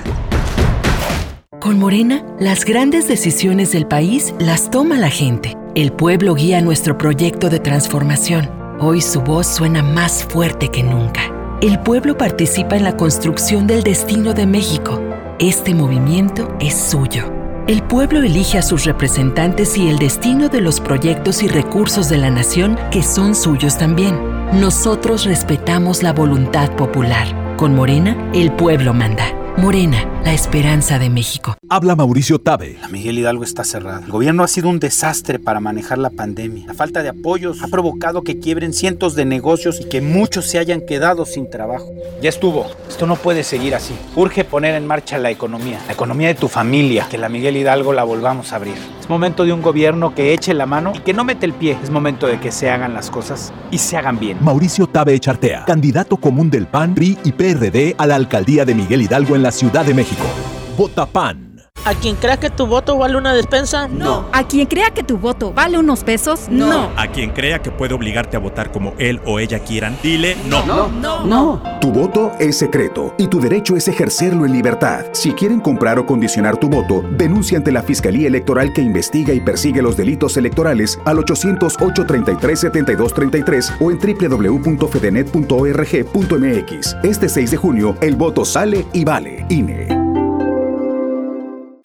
Hoy me vi al espejo y me di cuenta que soy fea. Nunca voy a tener novio. Mis amigas hablan de sexo y fiestas y a mí apenas me dejan salir a la tiendita. yo también quiero vivir. ¿Qué pasa en nuestro cuerpo durante la adolescencia? Sintoniza la serie Hay química entre nosotros. Hay química entre nosotros. Historias que pueden ser la tuya. De lunes a viernes a las 17.30 horas. Aprendamos mientras nos divertimos. Radio UNAM, Experiencia Sonora. En este periodo electoral, la Fiscalía General de Justicia del Estado de México, a través de la Fiscalía Especializada en Materia de Delitos Electorales, te brinda atención en caso de ser testigo o víctima de un delito electoral. Ofrecerte dinero a cambio de tu voto, recoger tu credencial para votar, condicionar tu voto mediante cualquier presión o amenaza, son solo algunos de ellos. Infórmate. Cualquier anomalía, repórtala al 01800 7028 770 en nuestras redes sociales o en la aplicación móvil FGJ Domex, disponible de manera gratuita. ¿Quieres que en México siga la lucha contra la corrupción? ¿Quieres que sigan las pensiones para adultos mayores y las becas para las y los estudiantes? ¿Quieres que sigan los apoyos al campo y los programas sociales? ¿Quieres que el acceso a la salud siga siendo un derecho universal? ¿Quieres sacar al PRIAN de una vez por todas? Si tú quieres apoyar a ya sabes quién para transformar a México, entonces vota todo Morena. Vota por las y los diputados federales de Morena, la esperanza de México. Habla Carlos Madrazo Limón, candidato de la coalición Va por México a diputado federal por el Distrito 15, Atizapán de Zaragoza. Con una nueva mayoría en la Cámara de Diputados, impulsaremos que se retome el seguro popular, las estancias infantiles y el programa Prospera. No permitiremos que te quiten ningún programa o apoyo que hoy recibes. Buscaremos que estos se fortalezcan, se transparenten, lleguen puntuales y completos a quien realmente los necesita. Dile basta a los abusos y atropellos de Morena. México nos necesita. Vota PAN.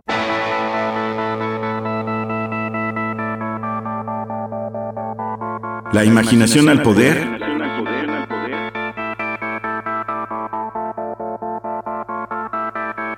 Cuando el rock dominaba el mundo.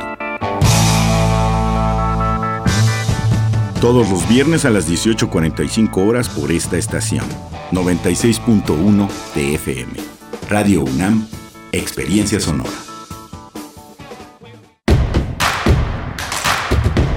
Encuentra la música de primer movimiento día a día en el Spotify de Radio UNAM y agréganos a tus favoritos.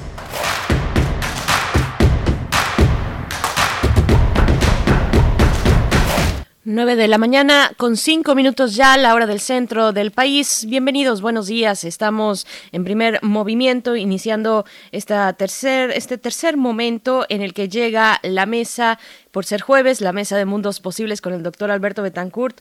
Nos estará comentando sobre, los, sobre el tema, eh, vaya, internacionalmente eh, importante sobre Gaza e, e Israel. Mm, los periodistas seguirán informando lo que ocurre, dice el doctor Alberto Betancourt. Bueno, nos tiene preparada un acercamiento, una reflexión que seguramente traerá muchos elementos a la mesa para acercarnos a eh, esta cuestión, el conflicto árabe-israelí, el conflicto específico en Gaza y Jerusalén. Pues bueno, les damos así la bienvenida. También tendremos la poesía necesaria. Saludo a todo el equipo de primer movimiento. Allá en cabina se encuentra Andrés Ramírez en los controles técnicos esta mañana, Violeta Berber en la asistencia de producción, Frida Saldívar en la producción ejecutiva y mi compañero Miguel Ángel Quemain, a quien, a quien saludo con, con mucho gusto. Querido Miguel Ángel, ¿cómo estás? Hola, Berenice Camacho, buenos días, buenos días a todos nuestros radioescuchas. Bueno, hemos tenido una, una eh, la hora anterior ha sido intensa.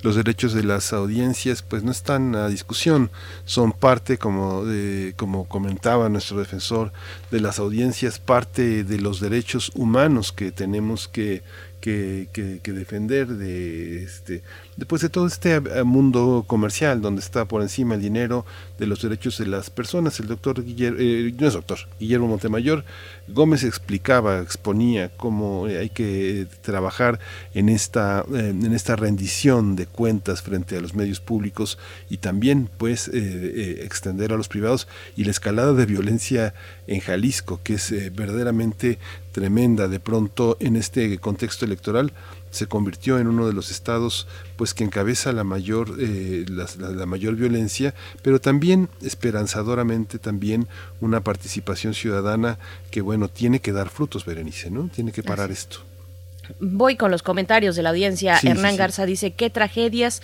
en un estado con el exgobernador inmediato anterior asesinado, que le augura al actual. También Flechador del Sol nos pregunta si podemos dar de nuevo la dirección que daba muy temprano el doctor Alfredo Ávila, de donde saldrán los podcasts, es atarrayahistoria.com atarayahistoria.com, cultura política iberoamericana, pero así lo encuentran. Entonces, eh, bueno, también nos dice Rosario Durán sobre el tema de Jalisco, hay que tratar a los cuerpos con dignidad. Refrancito dice, con atención, escuchando sobre una situación que trasciende por el enorme grado de descomposición y que el gobierno estatal no solo se lava las manos por completo, sino que el bloque de intelectualoides, medios y organizaciones lo minimizan e insisten en tlayudas. Eh, dice R. Guillermo acerca de los invitados de primer movimiento en el contexto de la mm, charla que tuvimos sobre los derechos de audiencia. R. Guillermo dice, eh, se pide ser eh, parcial, se pide evitar parcialidad, preferencia en tendencia ideológica, opinión. Se insiste en debate imparcial de ideas, información, dialéctico. No se trata de gustos. también por acá eh, dice el flechador del sol, hay que cortar el fanatismo, hay que cortar con la ignorancia, hay que cortar con la intolerancia. Eh, y nos manda saludos, flechador, gracias, dice Diogenito también, eh, me uno tarde a la conversación y dice, pero en el caso de primer movimiento, a últimas fechas, ha dejado de ser plural como lo era en sus inicios, hoy es un noticiero más y muy parcial. Eh, dice que como radio escucha es su opinión. Gracias, Diogenito. Raquel Martínez, hola, también las audiencias deben considerar el derecho de otros a escuchar la diversidad de opiniones, no solo las que les son afines a su pensamiento. Bueno, pues aquí algunos, eh, y bueno, Celina, por último, muy buen punto dar a conocer los derechos de las audiencias, gran oportunidad para la audiencia de conocer los lineamientos. Gracias a todos ustedes por sus comentarios, sus participaciones, Miguel Ángel. Pues bueno, siempre, siempre estamos atentos a la escucha, no solamente en este espacio de primer movimiento, sino eh, todo, todo Radio UNAM y todos sus espacios siempre nos informan con oportunidad sobre sus comentarios que hacen llegar eh, y sobre las modificaciones que nos proponen, sobre lo que proponen en general para eh, la programación de Radio UNAM. Así es que bueno, estamos siempre atentos y ya dimos también las coordenadas para la Defensoría de las Audiencias en TV y Radio UNAM, Miguel Ángel. Sí, bueno, es, estos, digo, son muy, muy importantes los comentarios, contribuyen estos comentarios en los que finalmente hay que distinguir el gusto de, la argumentación, eh, eh, ¿cómo, ¿cómo, hacerlo? ¿Cómo distinguir lo que eh, la incomodidad que puede sentir un radioescucha que se para de, de, mal humor, incómodo, con una, con una este, dificultad para seguir adelante y distinguir un comentario que eh, finalmente tiene una argumentación. Los dos son bien recibidos. Estamos aquí para, para escucharlos, para comentarlos, para ponerlos también los propios comentarios de los radioescuchas a consideración de otros radioescuchas. Pero ojalá y prevalezca más que el gusto, más que la incomodidad personal o la manera en la que nos levantamos todas las mañanas, que prevalezca el sentido de colocar las fuentes, identificarnos como autores y como, como emisores de un mensaje. Si alguien profesa alguna religión, exhibirla, exhibir que alguien piensa que desde el catolicismo, desde el budismo, no es posible pensar de tal o cual manera, desde tal o cual corriente partidista, filosófica o teórica, no caben tales ideas, es importante hacerlo. Forma parte de la, de la, de la, de la gran, del gran paisaje que somos, alguien que piensa desde el mundo indígena, desde la decolonización, desde el mercado, piensa distinto. Hay que, solo hay que documentar, hay que documentar lo que uno dice y colocarlo en el corazón de un argumento este, que permita, que permita la discusión, que sea una pregunta y que sea una respuesta al mismo tiempo, ¿no?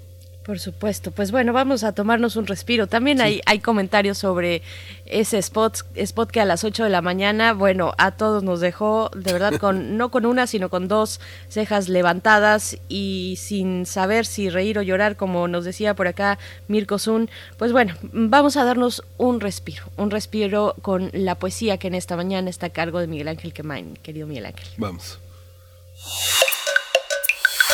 Primer movimiento Hacemos comunidad.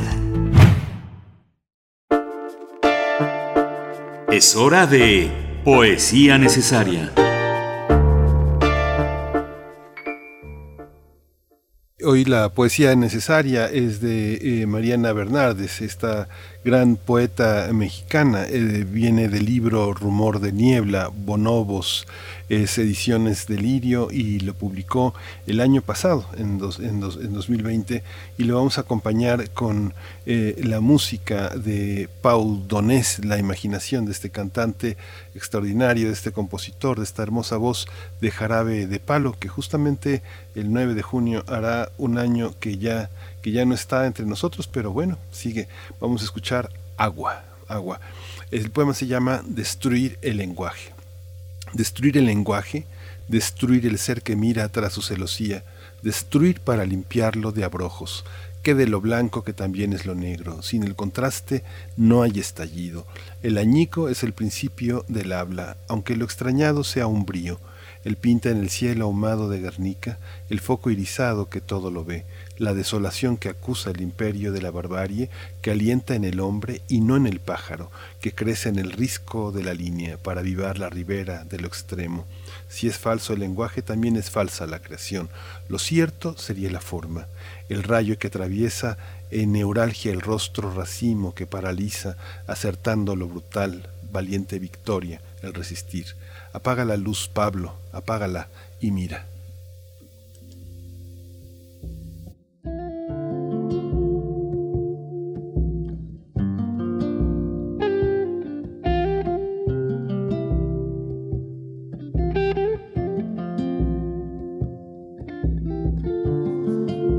¿Cómo quieres ser mi amiga? por ti daría la vida. Si confundo tu sonrisa por camelo si me miras. Razón y piel.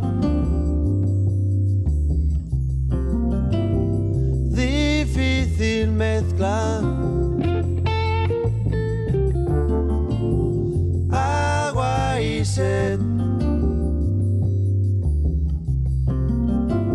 Serio problema.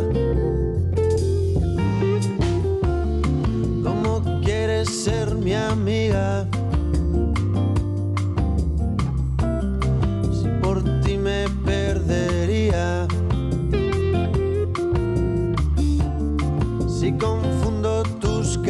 Caricias.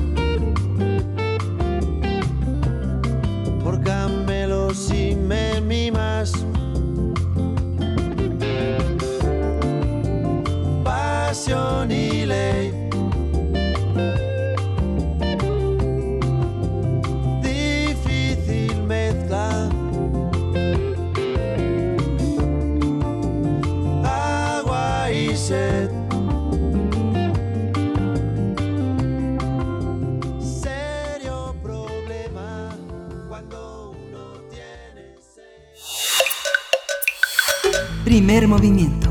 Hacemos comunidad. La mesa del día. Estamos ya en la compañía del doctor Alberto Betancourt para hablar de lo que ocurre en estos momentos en Gaza y Jerusalén, con algunos ángulos además a destacar entre tanta tragedia. Los periodistas seguirán informando lo que ocurre en ese lugar del mundo. Alberto Betancourt, ¿cómo estás? Buenos días. Berenice Miguel Ángel, buenos días. Un saludo con mucho afecto para toda la comunidad universitaria. Igualmente para ti estamos, bueno, a la escucha de eh, muchos acontecimientos en torno a esta situación de violencia, una vez más, que azota a las comunidades de uno y otro lado, pero también se ha insistido en una diferencia de posiciones, de niveles, de poderío, de capacidad de expresar eh, el poder de un Estado. Así es que, bueno, la disparidad eh, en, en, la potencia de cada uno de los lados. Alberto Betancourt, cuéntanos, por favor. Gracias, Berenice. Pues eh, quisiera yo hablar sobre un hecho que se ha convertido en una herida abierta en el mundo. Eh, la situación que se está viviendo hoy con los ataques que está sufriendo el pueblo palestino, la inquietud que tienen también los ciudadanos israelíes que también están en una proporción, como muy bien lo indicas, mucho menor pues con el temor, con los eh, la incertidumbre que provocan los eh, ataques que está realizando Hamas. Pero me gustaría hablar de ese conflicto eh, que están padeciendo dos sociedades entrañables para nuestro país, la sociedad palestina y la sociedad israelí, ambas yo diría de alguna manera que forman parte de, de nuestros genes, de nuestra historia cultural, y yo creo que ambas sociedades están padeciendo un problema que consiste en pues la conformación de un sistema político en Israel que está violando de manera sistemática los derechos humanos del pueblo palestino y que está propiciando una situación que a la larga pues termina generando violencia e inseguridad. Y en ese sentido pienso que ambas sociedades son en cierto sentido pues víctimas del mismo fenómeno. Pero quisiera yo concentrarme en algo que llama poderosamente mi atención y es el hecho de que el gobierno de Benjamín Netanyahu decidió establecer como blancos militares las sedes de 21 medios de comunicación que han sido destruidos durante los bombardeos ocurridos en las últimas semanas, no como producto de un accidente, no como daños eh, colaterales, sino como blancos militares que han sido establecidos, fijados con toda precisión y, en los, y contra los cuales se ha empleado una sofisticada tecnología de muerte. Las Fuerzas Armadas de Israel dispararon balas de goma contra los periodistas que estuvieron abocados a cubrir los desalojos de familias palestinas en el barrio de Sheikh Jarrah dispararon también sus balas de goma contra los periodistas que estaban cubriendo el cierre de la puerta de Damasco. No, no tengo el gusto de conocer Jerusalén. Debe ser una ciudad realmente fascinante. En su éter deben estar guardadas tantas frases, tantos lamentos, tantas plegarias. Cuánta historia se concentra ahí de la humanidad, de sus diversas culturas. Pero entiendo por lo que he leído que la puerta de Damasco es la que permite el acceso a dos partes de la ciudad vieja de Jerusalén, el barrio cristiano y el barrio musulmán. Y justamente en el momento en el que culminaba, eh, culminaba el Ramadán, las Fuerzas Armadas israelíes bloquearon la entrada a la puerta de Damasco, esto provocó una enorme indignación, eh, se desató una ola de represión y las Fuerzas Armadas israelíes dispararon contra los periodistas que estaban cubriendo ese acontecimiento. Y dispararon también balas de goma contra los periodistas que estaban cubriendo gráfica o verbalmente eh, el uso de gases lacrimógenos en contra de la mezquita Al-Aqsa, que es la tercera en importancia del Islam. De tal manera que la cosa no queda ahí, no solamente estos periodistas que estaban realizando su trabajo sufrieron estos ataques, sino que también eh, las Fuerzas Armadas israelíes establecieron como blanco de ataques aéreos, de, de ataques aéreos, tres torres. Al-Shoruk, Al-Yaguara y Al-Jalá. Tres torres diferentes que fueron atacadas en, en tres noches eh, distintas y las tres torres comparten una característica, además de ser de los edificios más altos de la ciudad de Gaza, son edificios que albergaban medios de comunicación. Por ejemplo, ahí en, estas tres torres, repito sus nombres, yo no, no las tenía presentes, la verdad es que las he incorporado a mi, a mi cartografía mental, mi cartografía en mi imaginario, eh, recientemente al enterarme de estos hechos indignantes, las tres torres Al-Shoruk, Al-Jaguara y Al-Yalá albergaban medios como Al-Arabi, Palestine Daily News, la televisora Al-Aqsa, la prestigiadísima televisora Al Jazeera y la agencia de prensa estadounidense Associated Press. Eh, de tal manera que pues lo que estamos pudiendo contemplar es que el gobierno de Israel no quiere que el mundo vea lo que está haciendo. La verdad no me adentraría yo a especular por qué lo hace, no, no, no tengo idea si está tratando de, de jugar una función militar, si piensa que estos medios brindan información que tiene un valor militar para sus contrincantes, pero en cualquier caso, lo que queda claro es que fueron blancos que se establecieron con toda premeditación, es decir, un ejército, uno de los más sofisticados del mundo, estableció como blanco las sedes de 21 medios de comunicación. Y pues eh, algo que cabe la pena destacar es que a pesar de este esfuerzo, a pesar de este, de este esfuerzo de las Fuerzas Armadas israelíes, los periodistas siguen haciendo su trabajo, siguen en el terreno documentando lo que ocurre en Gaza, filmando y describiendo la demolición de sus centros de trabajo. Es algo verdaderamente asombroso lo que es la vocación, ¿no? Pienso en los reporteros de Al Jazeera o de Associated Press que reciben un mensaje por celular, ese es el procedimiento que se utilizó también durante la operación Plomo Fundido hace unos años, en 2014, el ejército israelí manda un MSM, un mensajito por celular diciendo que el edificio en el que te encuentras va a ser destruido en un cierto plazo. Y entonces la gente sale corriendo, despavorida de ese edificio. En este caso, ahorita voy a hablar con más detalle de ese desalojo, pero pues pienso en los periodistas de Al Jazeera y Associated Press que bajan cargando todas las cámaras que pueden, todas las computadoras que son capaces de cargar por las escaleras porque los elevadores están atiborrados, salen a la calle, instalan sus tripiés y se ponen a filmar eh, la- el ataque aéreo contra el propio edificio en el que habían trabajado durante más de 15 años. De tal manera que, pues a mí me parece que esta vocación de los periodistas es esta acción de los periodistas de seguir informando, de mantenerse en el terreno y tratar de informarnos lo que está ocurriendo, pues es digna de destacarse y amerita toda nuestra solidaridad. Y yo creo que el trabajo periodístico es crucial porque Eduard Said solía decir que el conocimiento mutuo es el inicio del camino hacia la paz. Y en ese sentido el trabajo periodístico pues es fundamental.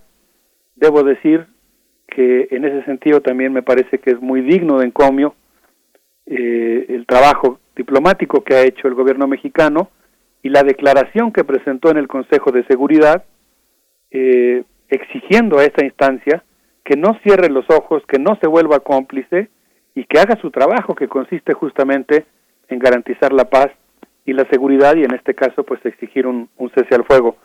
Entonces, como verán, Berenice Miguel Ángel, pues hay, hay mucho que decir sobre este tema, sobre esta herida abierta. Por supuesto. Sí, Alberto, es, es esto que esto que señalas, hay, hay, hay un aspecto siempre, mm, bueno, no siempre, pero hay en muchas colaboraciones tuyas esta reivindicación tan importante, tan, tan humanista del periodismo. Yo creo que ahora colocas eh, eh, hemos, hemos sido testigo de muchas vidas, de muchos amores, de muchas entregas muy apasionadas de los corresponsales de guerra en Europa. Uno sabe que los periodistas, en muchos casos de las grandes cadenas, pues son empleados. Son empleados a quienes se les pide una información, pero en el caso de la comunidad de corresponsales, de corresponsales de conflictos, hay unas historias que se han publicado sobre todo en Inglaterra, en Francia, eh, sobre esta, esta fraternidad enorme de los colegas. Muchas, eh, muchas, eh, muchos muy depresivos, muchos muy marcados por, la presencia del alcohol, de la distancia de sus familias. muchas muchas personas son separadas, resultado de familias que intentaron formar, pero que el periodismo por sus exigencias rompió. Es muy impresionante ver las reuniones en los lugares de paz donde pueden ponerse de acuerdo, reparar sus computadoras. Es muy, muy conmovedor. Qué bueno que lo pones hoy, porque sí es un, es un escenario que debemos de ver en el mundo, ¿no? E, e, ese es, ese es un periodismo pues que hay que observar, es ejemplar, ¿no? Muchas gracias eh, por eh, mencionar estos detalles, digamos, del, de las condiciones tan difíciles en las que se ejerce el oficio.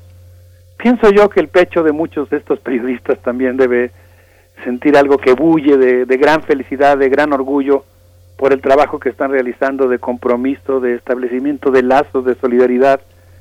Eh, debe haber también junto con estas enormes dificultades una pues una gran alegría de no ser cómplices, una gran alegría de, mostrar al mundo lo que está ocurriendo y, y, pues yo creo que en este caso el oficio del periodismo se convierte en una forma de solidaridad.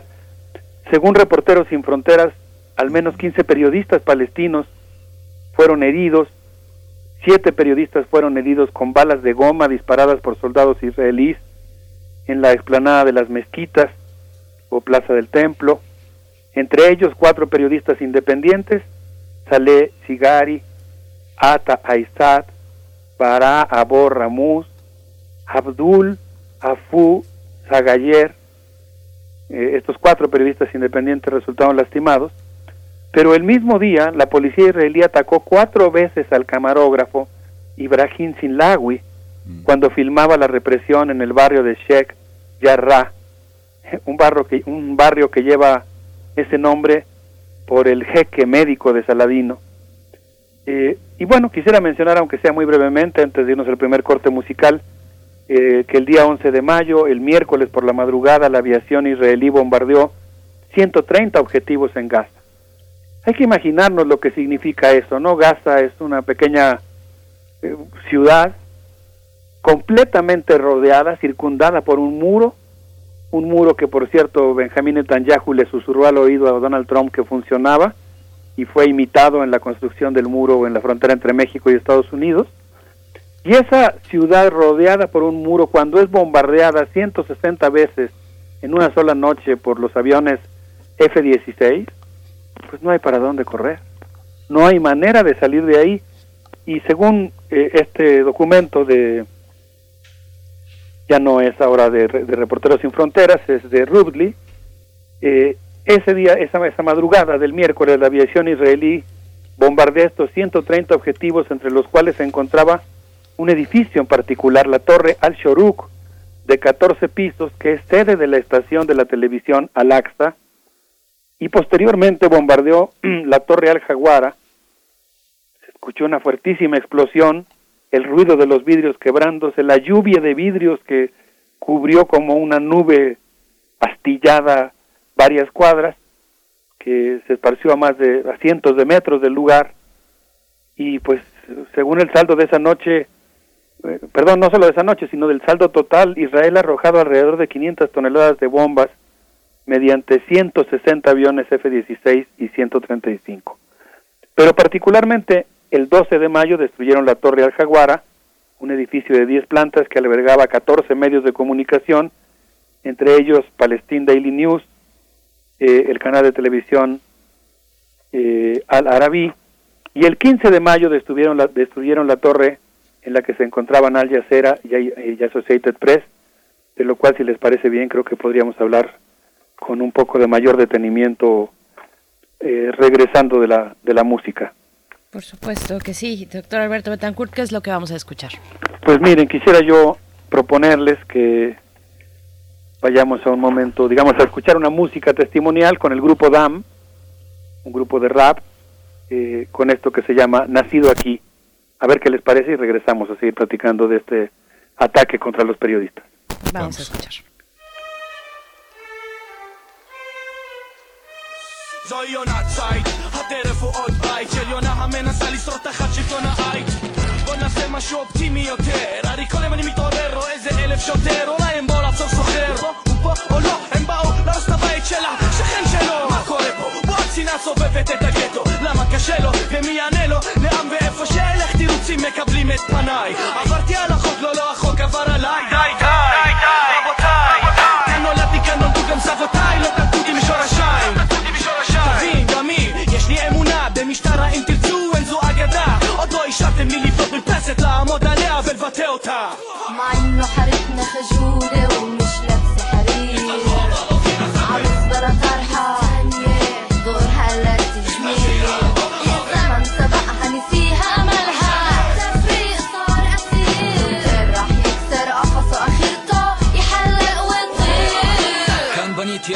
וכאן הרסתם את ביתי ואם זה לא חוקי מה עם שלך בן דודי? אני מנסה לבנות בית ומה שנבנה לי נמצא. בדור אמי או שימצא במקום שבו מלא אנשים עם הבטחות שיאהבו את האור שבקצה המנהרה אבל זה רק לחפור עוד רכבת דריסה לא לא בשיר הזה אין צנזורה יש גדר ביוב מסילה קרא לזה ארכיטקטורה ותוסיף לי זה. פלפל בצבע לבן ומה שיתעטש ממנו הוא אקדח שניתן בכל הזמנים שאמרתי רק נהיה להם קול ויש את האנשים שעומדים בתור שיש להם חיוך בחיוך וחיוך בסיבוך. כל עוד הסיבוך בן אבל תדע שזה חבל סבוך מדי. זה לא גזענות זאת ציונות די. זה לא בורות זה רק התחפרות בבורות. מה אם לא חריף נחשו לאום ומשלק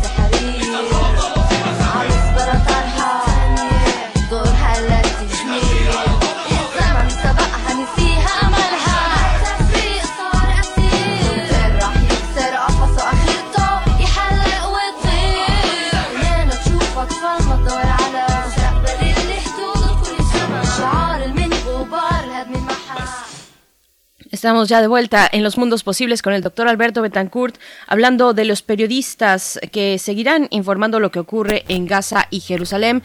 Y bueno, cuando Miguel Ángel Quemán mencionabas eh, el perfil de algunos periodistas que cubren conflictos, pues yo pensaba también no solo en el perfil, digamos, eh, psicológico y muy peculiar y particular de sus vidas, sino también en los protocolos y medidas de seguridad que acompañan a los cor- corresponsales de algún conflicto bélico. eh, que estos protocolos que les proveen sus empleadores, hay toda una logística que se despliega, cuentan con un plan estratégico y también con contactos en el lugar. No siempre es fácil llegar a ellos, pero, pero bueno, están ahí. Y pensaba también en México, en, en las diferencias de periodistas eh, que reportan para medios mexicanos frente a otros que eh, pertenecen a agencias europeas o estadounidenses que sí cuentan con esos protocolos eh, pues bueno ahí está. Cuando cuando en México en México nunca se declaró formalmente la guerra sino de lo contrario pues habrían entrado protocolos internacionales como la participación de la Cruz Roja eh, esto que se tiene considerado en conflictos asimétricos. Así es que bueno seguimos con esto doctor Alberto Betancourt. Sí, Berenice, muchas gracias. Pues e- efectivamente yo creo que los periodistas que están desplegando su trabajo en, en Palestina, en Cisjordania, en Gaza, en los territorios ocupados, eh, están haciendo una labor que es realmente muy importante. Y pues no sé, yo me imagino un edificio que ha albergado durante 15 años a la televisora Al Jazeera, un edificio con cerca de 12 pisos, con más o menos 60 departamentos, donde dicen los periodistas de Al Jazeera que conocen más o menos a la gente del edificio, se conocen entre los vecinos, no, no había ningún signo de que se estuviera desplegando ahí ninguna actividad de carácter militar que ameritara que ese edificio se convirtiera en un blanco. Me puedo imaginar lo que se siente recibir en el celular ese mensaje diciendo que tienes una hora para evacuar el edificio. Resulta también un tanto contradictorio, ¿no? Si había ahí, como, como pretende el ejército israelí, un grupo de Hamas o algo por el estilo, pues ese también fue avisado y también lo desalojó. Eh, el hecho de que sean tres torres de los periodistas donde estaban sedes de medios de comunicación, pues eh, habla de que fue premeditada esta eh, establecer esos lugares de la prensa como, como blancos militares.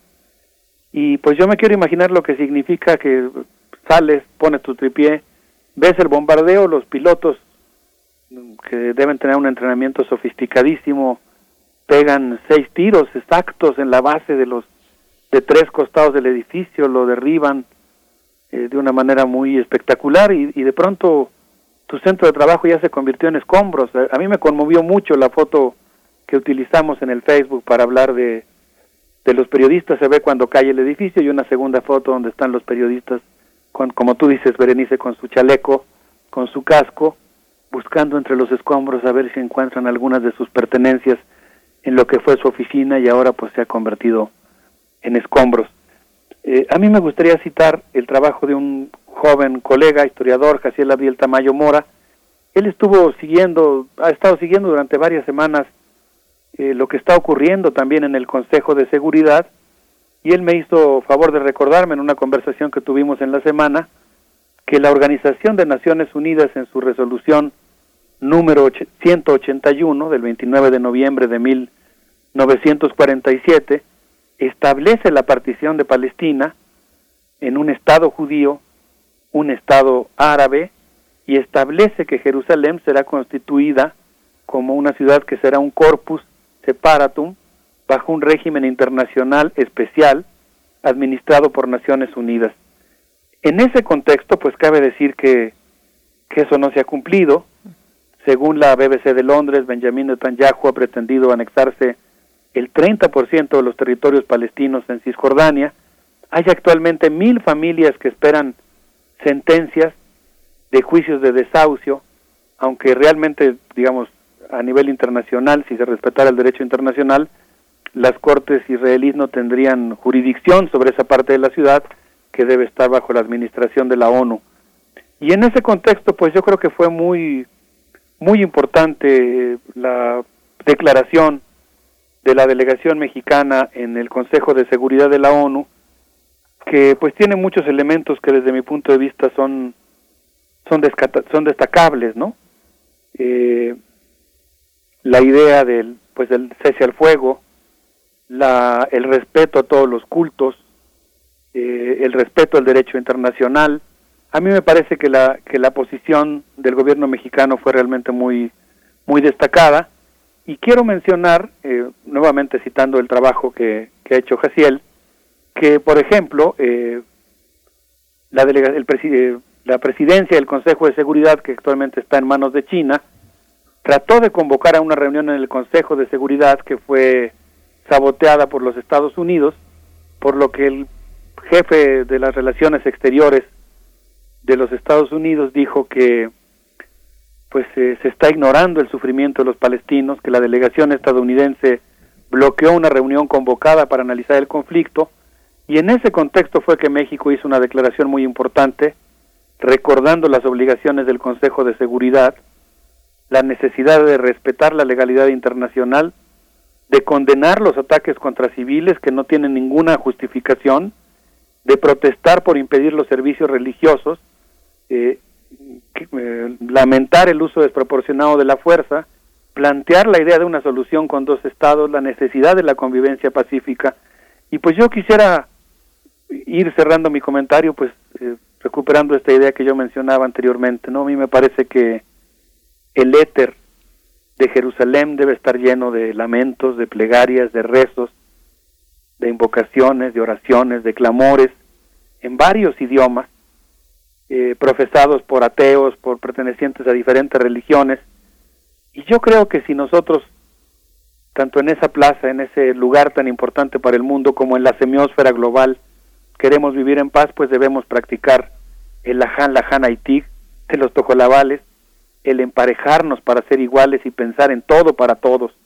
Es decir, que pues necesitamos conocernos unos a otros, respetarnos, plantear una política de derechos humanos universales para todos y en ese contexto pues eh, sentar las bases de igualdad que permitan construir una paz duradera y que permitan la convivencia entre entre ciudadanos diversos eh, creo que ese es el camino y en ese sentido pues me parece que es muy importante que que el, mundo contribuya a desmantelar tanto el colonialismo externo como el colonialismo interno que que a final de cuentas se convierte en un peligro para ambas sociedades. Sí, Alberto. Justamente eh, esos ataques a periodistas también están no solo con la brutalidad que ahora lo hizo Israel, sino que hay muchas maneras de bombardear la, información y de hacer callar, de hacer callar a la prensa. ¿no? Hay que estar atentos a eso. Y, y, destacar también que existe un grupo importante de israelíes críticos al gobierno de Netanyahu, claro. al gobierno, a, a las acciones que, que, se ha propuesto el gobierno en Israel. Eh, los hay, se han expresado, además se expresan eh, públicamente, hacen sentir eh, pues sus opiniones. Veía algunos carteles que decían mi abuelo no sobrevivió al campo de concentración de Auschwitz para regresar y, y bombardear Gaza hay israelíes críticos y muy dignos y críticos con su gobierno. Por supuesto, no, hemos mencionado aquí, yo he dado públicamente mi agradecimiento a Silvia Cherm, no tengo el gusto de conocerla, leí su, su magnífico libro Israel a cuatro voces, donde menciona varios de los escritores, David Grossman entre ellos, Abraham Joshua, eh, que, que son críticos a esta política militarista que plantea la necesidad de la convivencia pacífica, que se han empeñado en detener la guerra, lo hicieron, por ejemplo, en la guerra contra Líbano. Yo creo que no hay otro camino que la paz, ¿no? A veces puede sonar muy difícil cuando hay tantas heridas, tantas, tanta violencia, una estela tan grande en ese sentido, pero pues yo creo que pues eh, se requiere de un de un reconocimiento mutuo, de un conocimiento mutuo que permita la convivencia pacífica. Eh, qué bueno que haces la puntualización, Berenice, porque en todo momento mi intervención pues ha ido encaminada a ese a ese difícil pero muy necesario abrazo entre ambas sociedades y, que pues eh, se base justamente en el respeto, por eso digo yo en el emparejamiento, ¿no? No en, no en la construcción del odio que promueven los estereotipos, que finalmente deshumanizan, sino pues al contrario, en la construcción del otro como un ser humano, como un semejante, ¿no? Sí, justamente eh, Alberto que va a estar David Grossman en, entre nosotros. Ahora que hablas de Amos Oz, de Abraham Joshua, este, justamente Grossman, Uri Grossman, de 20 años, eh, fue uno de los tres hijos del escritor eh, israelí David Grossman, que murió en 2006 en el sur del Líbano, cuando el carro de combate en el que iba con su compañía le, le dieron un, con un misil antitanque que dispararon milicianos de Hezbollah. Hoy lo vamos a tener a David Grossman sí. en el Festival de, eh, de la LEF y, y bueno, eh, David escribió un extraordinario libro sobre esta, esta tristeza que para un padre este, significa la pérdida de un hijo, ¿no? Este, la vida sí. juega conmigo, es, es, ese libro, ese, es este libro extraordinario de Grossman que, este, que, que, habla sobre la muerte de Uri, ¿no? ¿Qué, qué momento tan emocionante tocas Sí. Eh, Miguel Ángel, la verdad es que yo leí en este texto que acabo de citar, en Israel a cuatro voces, uh -huh. esta, este relato conmovedor de cómo sí. están un grupo de escritores israelíes celebrando el fin de la guerra, una guerra a la que ellos se opusieron, que ellos contribuyeron a detener, y cuando están celebrando el fin de la guerra le llega esta noticia de que su hijo fue el único, la última de las, una de las últimas víctimas de esa conflagración. Por eso digo que también los israelíes son víctimas de la guerra, no, no, no nada más los palestinos, claro. aunque obviamente pues eh, hay que partir del hecho de que se tiene que respetar el derecho internacional, que hay una ocupación, o sea, no, no podemos tampoco negar el contexto, pero efectivamente, pues yo creo que, que eh, hay partidarios de la paz y de la fraternidad en ambas sociedades y es el tipo de lazos que, que debemos cultivar entre todos, ¿no? Roberto, vamos a, vamos a escuchar, vamos a escuchar poesía, ¿verdad? Para despedirnos. Sí, vamos a escuchar eh, la orquesta West Eastern Divan Orchestra, que es eh, encabezada por, Bar por Barenboim, dirigida por él. Mm. Eh, vamos a escuchar la séptima sinfonía de Beethoven, pero lo que tiene de particular esta pieza es que está interpretada por palestinos e israelíes que tocan juntos, que han decidido conocerse, quererse, establecer lazos de solidaridad y nos muestran que es posible la paz con justicia y pues creo que es, es el ánimo con el que tenemos que despedirnos, ¿no? Nuestra solidaridad con Palestina y nuestros eh, mejores, eh, más profundos deseos de que pronto llegue la paz eh, entre estas dos sociedades. Uh -huh. Albert, pues eh, te, te, te, digo adiós de una vez, te digo también adiós a nombre de Berenice porque en este momento acabo de sufrir un poco un pequeño accidente de su access, se fue la luz. Uy. Entonces, bueno, te despido en nombre en nombre de mi compañera Berenice Camacho. Gracias, Alberto. Te mando un abrazo y bueno, compartimos tu tu, tu este pues es, es, una tristeza, una tristeza profunda, pero además eh, de una expresión intelectual tan fina. Gracias. Alberto. Gracias. Le pedí a nuestra compañera Tamara Quiroz si podía compartir un poema de Margarita, que leyó Margarita Castillo, un poema palestino que se llama Mi ciudad está triste, a ver si nos hace favor de difundirlo en redes. Te mando un gran abrazo, Miguel Ángel. que Igualmente. Alberto. Hasta luego. Vamos a escuchar.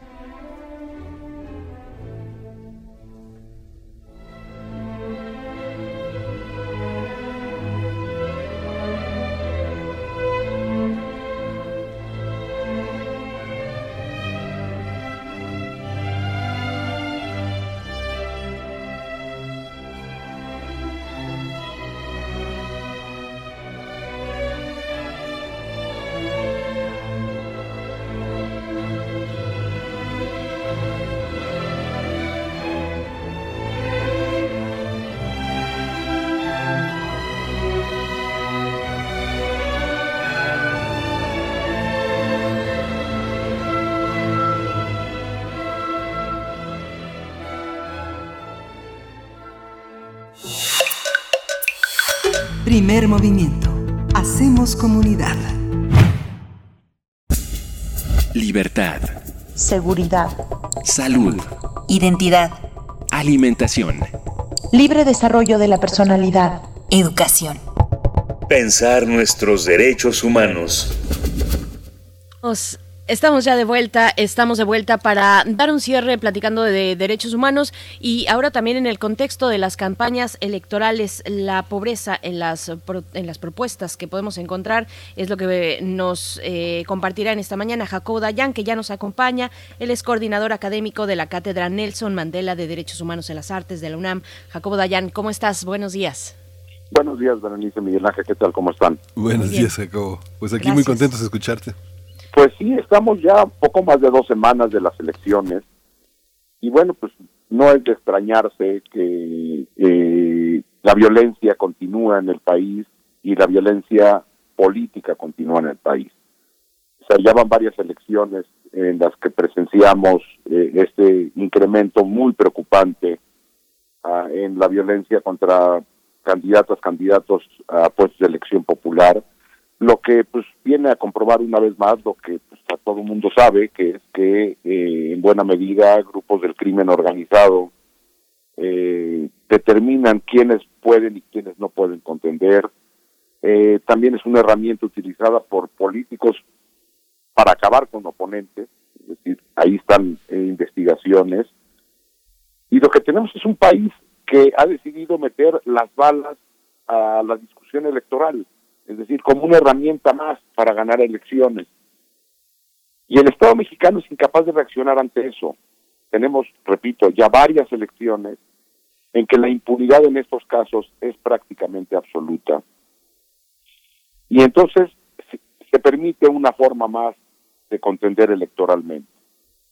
El país está atravesando por una crisis humanitaria brutal, digo, aquí lo hemos hablado varias veces, con eh, las decenas de miles de personas desaparecidas, las ejecuciones, la impunidad prácticamente absoluta, eh, problemas muy serios de- en la economía, problemas muy, hay, hay problemas muy serios en la vida nacional. Y las campañas políticas han estado en cualquier otro lugar. Están en las botargas, están en los bailes, en los TikToks, en las canciones, en los espectaculares que no dicen nada, y en barbaridades como lo que uno puede llegar a escuchar. Por ejemplo, en días recientes escuché una campaña de eh, una propaganda del, del PES diciendo que estaban eh, que querían promover la castración química a violadores. Es, es el, el, el refrito de esa campaña de, del verde que decía que pena de muerte a violadores. Es decir, lo que hay es una campaña que lo que intenta es entretener al, a la ciudadanía o entender a la ciudadanía, encender en el mal sentido, en el sentido del circo romano. No tenemos, a pesar de ser un país con severos problemas y con agendas muy concretas que requieren eh, propuestas concretas, seguridad, corrupción, impunidad, a pesar de que el presidente de la República diga un día sí y otro también que eso ya se acabó, ahí están las cifras. No hay propuestas de ningún partido acerca de esto. Pareciera que la contienda electoral es a ver quién es más simpático, a ver quién baila mejor, eh, a quién se le ocurre la cosa más, más extravagante como salir de un ataúd, por ahí un candidato inició campaña saliendo de un ataúd, Carlos Mayorga. Sí, o, o, la- o- o campañas, esa, esa mujer que hace campañas diciendo que, que las mujeres con senos grandes tienen, se empoderan y entonces va a promover senos grandes para todas las mujeres. Eh, ¿De veras esa es la política que las y los mexicanos buscamos? Y si sí, bueno, todos estamos perdidos, ¿no? O sea, si la ciudadanía ya lo que espera son propuestas de este tipo y, y decidir su voto por quién baila mejor, quién tiene el video más simpático, el espectacular más eh, eh, eh, ocurrente y, los medios de comunicación también, perdón, no estamos cuestionando estas agendas. Digo, ya pedir a la clase política algo de responsabilidad parece que ya es hasta ingenuo, ¿no?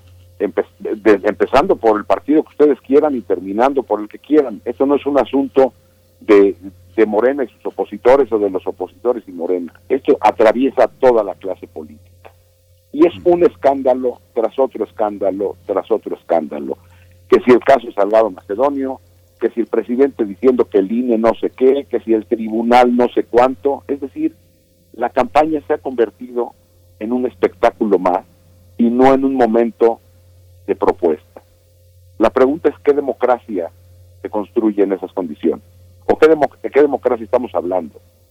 Es decir, la democracia eh, en que eh, grupos criminales o grupos de criminales y políticos vinculados determinan candidaturas en absoluta impunidad, eh, de, de una democracia en donde la discusión es el baile y la botarga. ¿En qué democracia estamos hablando cuando tenemos un país con más de 88 mil personas desaparecidas y el Estado no tiene idea ni de cómo buscarlo? ¿De, de- de qué estamos hablando? Me parece que es un momento de hacer una reflexión que creo que cada, cada tres años se hace, pero sí es grave. Es grave que la ciudadanía y los medios estén distraídos en cualquier otra cosa. Es, increíble, es que no hay palabras, eh, o a veces tal vez hay demasiadas para describir que, que, que además estamos en el momento, en uno de los momentos más críticos como humanidad, atravesando como humanidad uno de los momentos más críticos que hemos tenido, eh, y vemos el nivel de estas campañas en estados como eh, Guanajuato, como Guerrero, como Michoacán, donde urge atender cuestiones de violencia, de personas desaparecidas, está la cuestión del empleo, en fin, por donde queramos mirar y, tenemos en las campañas llamados a, a mutilación de personas que presuntamente hayan eh, cometido feminicidio. Esto, esta cuestión de la mutilación debería estar, vaya, no lo entiendo de otra manera, tiene que ser algo que esté penalizado, Jacobo Dayan. Bueno, pues en campaña uno puede proponer, repito, como el Partido Verde hace algunos años decía que proponía eh, pena de muerte a violadores y asesinos. La pregunta es a qué, si eso pega en la ciudadanía, otra vez, estamos perdidos. ¿De, de qué, de- de qué estamos hablando? ¿De qué elecciones estamos hablando? Porque si vemos las propuestas que hay en los spots o en, o- en los eh, espectaculares, todo tiene que ver con regalar dinero. nosotros te vamos a dar estos apoyos, nosotros te vamos a dar estas medicinas, nosotros te vamos a dar, es decir, no hay la construcción de nada. En el mejor de los casos lo que tenemos son propuestas que nos van a regalar, que prometen regalarnos algo. Es decir, ¿quién está hablando seriamente del cambio climático? ¿Quién está hablando seriamente de la violencia, de la impunidad, de la pandemia, del sector salud? El sector salud nos arregla regalando medicina, que es lo único que han atinado a decir. Nosotros vamos a propugnar que te regalen medicinas, que el Estado invierte y te regale medicinas. Claro que es un problema el suministro de medicinas, pero alguien está proponiendo una reforma al sector salud. Es decir, hemos permitido y construido una democracia de calidad minúscula, que en el mejor de los casos pensamos que votamos por alguien cuando en realidad lo que estamos votando en muchas eh, regiones del país es qué grupo del crimen organizado queremos que nos gobierne. Como esta, sí, esta, también está, también está señalamiento que hizo Jacqueline, eh, Jacqueline Pechard eh, ayer, que justamente también señalaba que esto lo atribuye también el caso de los spots, Jacobo, a, a, la ley electoral que los condiciona a 20 segundos, que es muy poco para construir un argumento, pero tú esa parte, ¿cómo, cómo la vislumbras? Si, si es, es necesario una exigencia mínima de argumentación, una estructura, un paradigma donde se puedan este, encuadrar las propuestas? Sí, yo entiendo que en los spots eh, es imposible eh, transmitir ideas complejas, pero no por no transmitir ideas complejas, entonces lo que hay que transmitir es al candidato o a la candidata bailando. Uh -huh. sí, o sea, claro. creo que hay cosas en medio.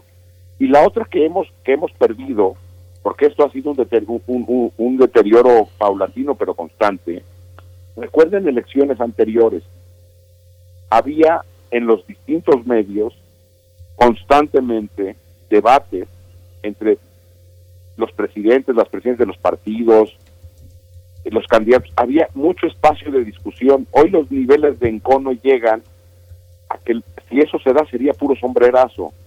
Pero recuerden, hace no mucho, vamos, había en todas las elecciones siempre había mesas de discusión, no los debates, mesas de discusión temática organizadas por los medios. Sí. Eso probablemente está ocurriendo en algunas regiones del país, lo desconozco en medios locales. A nivel nacional, que se sienten los presidentes y las presidentes de los partidos para decir cuál es la agenda del próximo eh, Cámara de Diputados. En un medio de comunicación que los convoque y diga, vamos a discutir eso. ¿Cuál es su propuesta para reducir la violencia? ¿Cuál es su propuesta de medio ambiente? ¿Cuál es su pro propuesta para el sector salud? Y si en los medios empiezan a repetir ya en mesas de discusión que lo que van a hacer es regalar dinero, bueno, pues no hay nada que hacer. Pues Jacobo Dayan, sí, efectivamente, y todavía quedan varios días. Hay que ponernos, pues, de esta manera crítica. En, en los comentarios de la audiencia, pues, son van en ese sentido. También es eh, in, increíble y dicen da pena ajena, da pena ajena. Mucha gente de la farándula haciendo el ridículo, dice por acá Abel Arevalo. Claro, en fin, hay muchos es otra, elementos. Esa es otra. Ante uh -huh. la falta de credibilidad de los partidos, recurren a deportistas y artistas para para uh -huh colgarse de esa eh, popularidad, 100%. Pues bueno, Jacobo Dayan, muchas gracias. Se nos acaba el tiempo. En 15 días nos encontramos una vez más. Te agradecemos. Gracias, cuídense, abrazo. Igualmente Gracias, para ti. Gracias, Jacobo Dayan. Pues ya estamos en los últimos segundos. Vámonos ya. Gracias a todo el equipo, a ustedes por su escucha, gracias por sus por sus comentarios. De verdad que los apreciamos mucho, los leemos todos y cada uno de ellos, tal vez no necesariamente al aire, pero siempre están presentes. Muchísimas gracias. Mañana nos volvemos a encontrar. Quédense aquí. Viene viene a continuación Calmecali. Eh, estarán conversando con Shumantuk Shuspe. Así es que, bueno, vamos a ver de qué se trata. Vámonos, vámonos ya, Miguel Ángel. Vámonos con la música de Katana, Seiyanei. Eh, esto fue primer movimiento. El mundo desde la universidad. no entras, no, tú solo comentas el odio fomentas, ya, yeah. le cierro la puerta que vaya tranquilo sin darse la vuelta, slow flow, back lady, como Erika, como Amy, como Edith Piaf, vengo del barrio bajo, baby es happy, Miguel luchó por todo, es mi ejemplo a seguir. Radio UNAM presentó Primer Movimiento, El Mundo desde la Universidad. Con Berenice Camacho y Miguel Ángel Quemain en la conducción. Frida Saldívar y Violeta Berber, producción. Antonio Quijano y Patricia Zavala, noticias. Miriam Trejo y Rodrigo Mota, coordinadores de invitados. Tamara Quirós, redes sociales. Arturo González y Socorro Montes, operación técnica. Locución, Tessa Uribe y Juan Stack.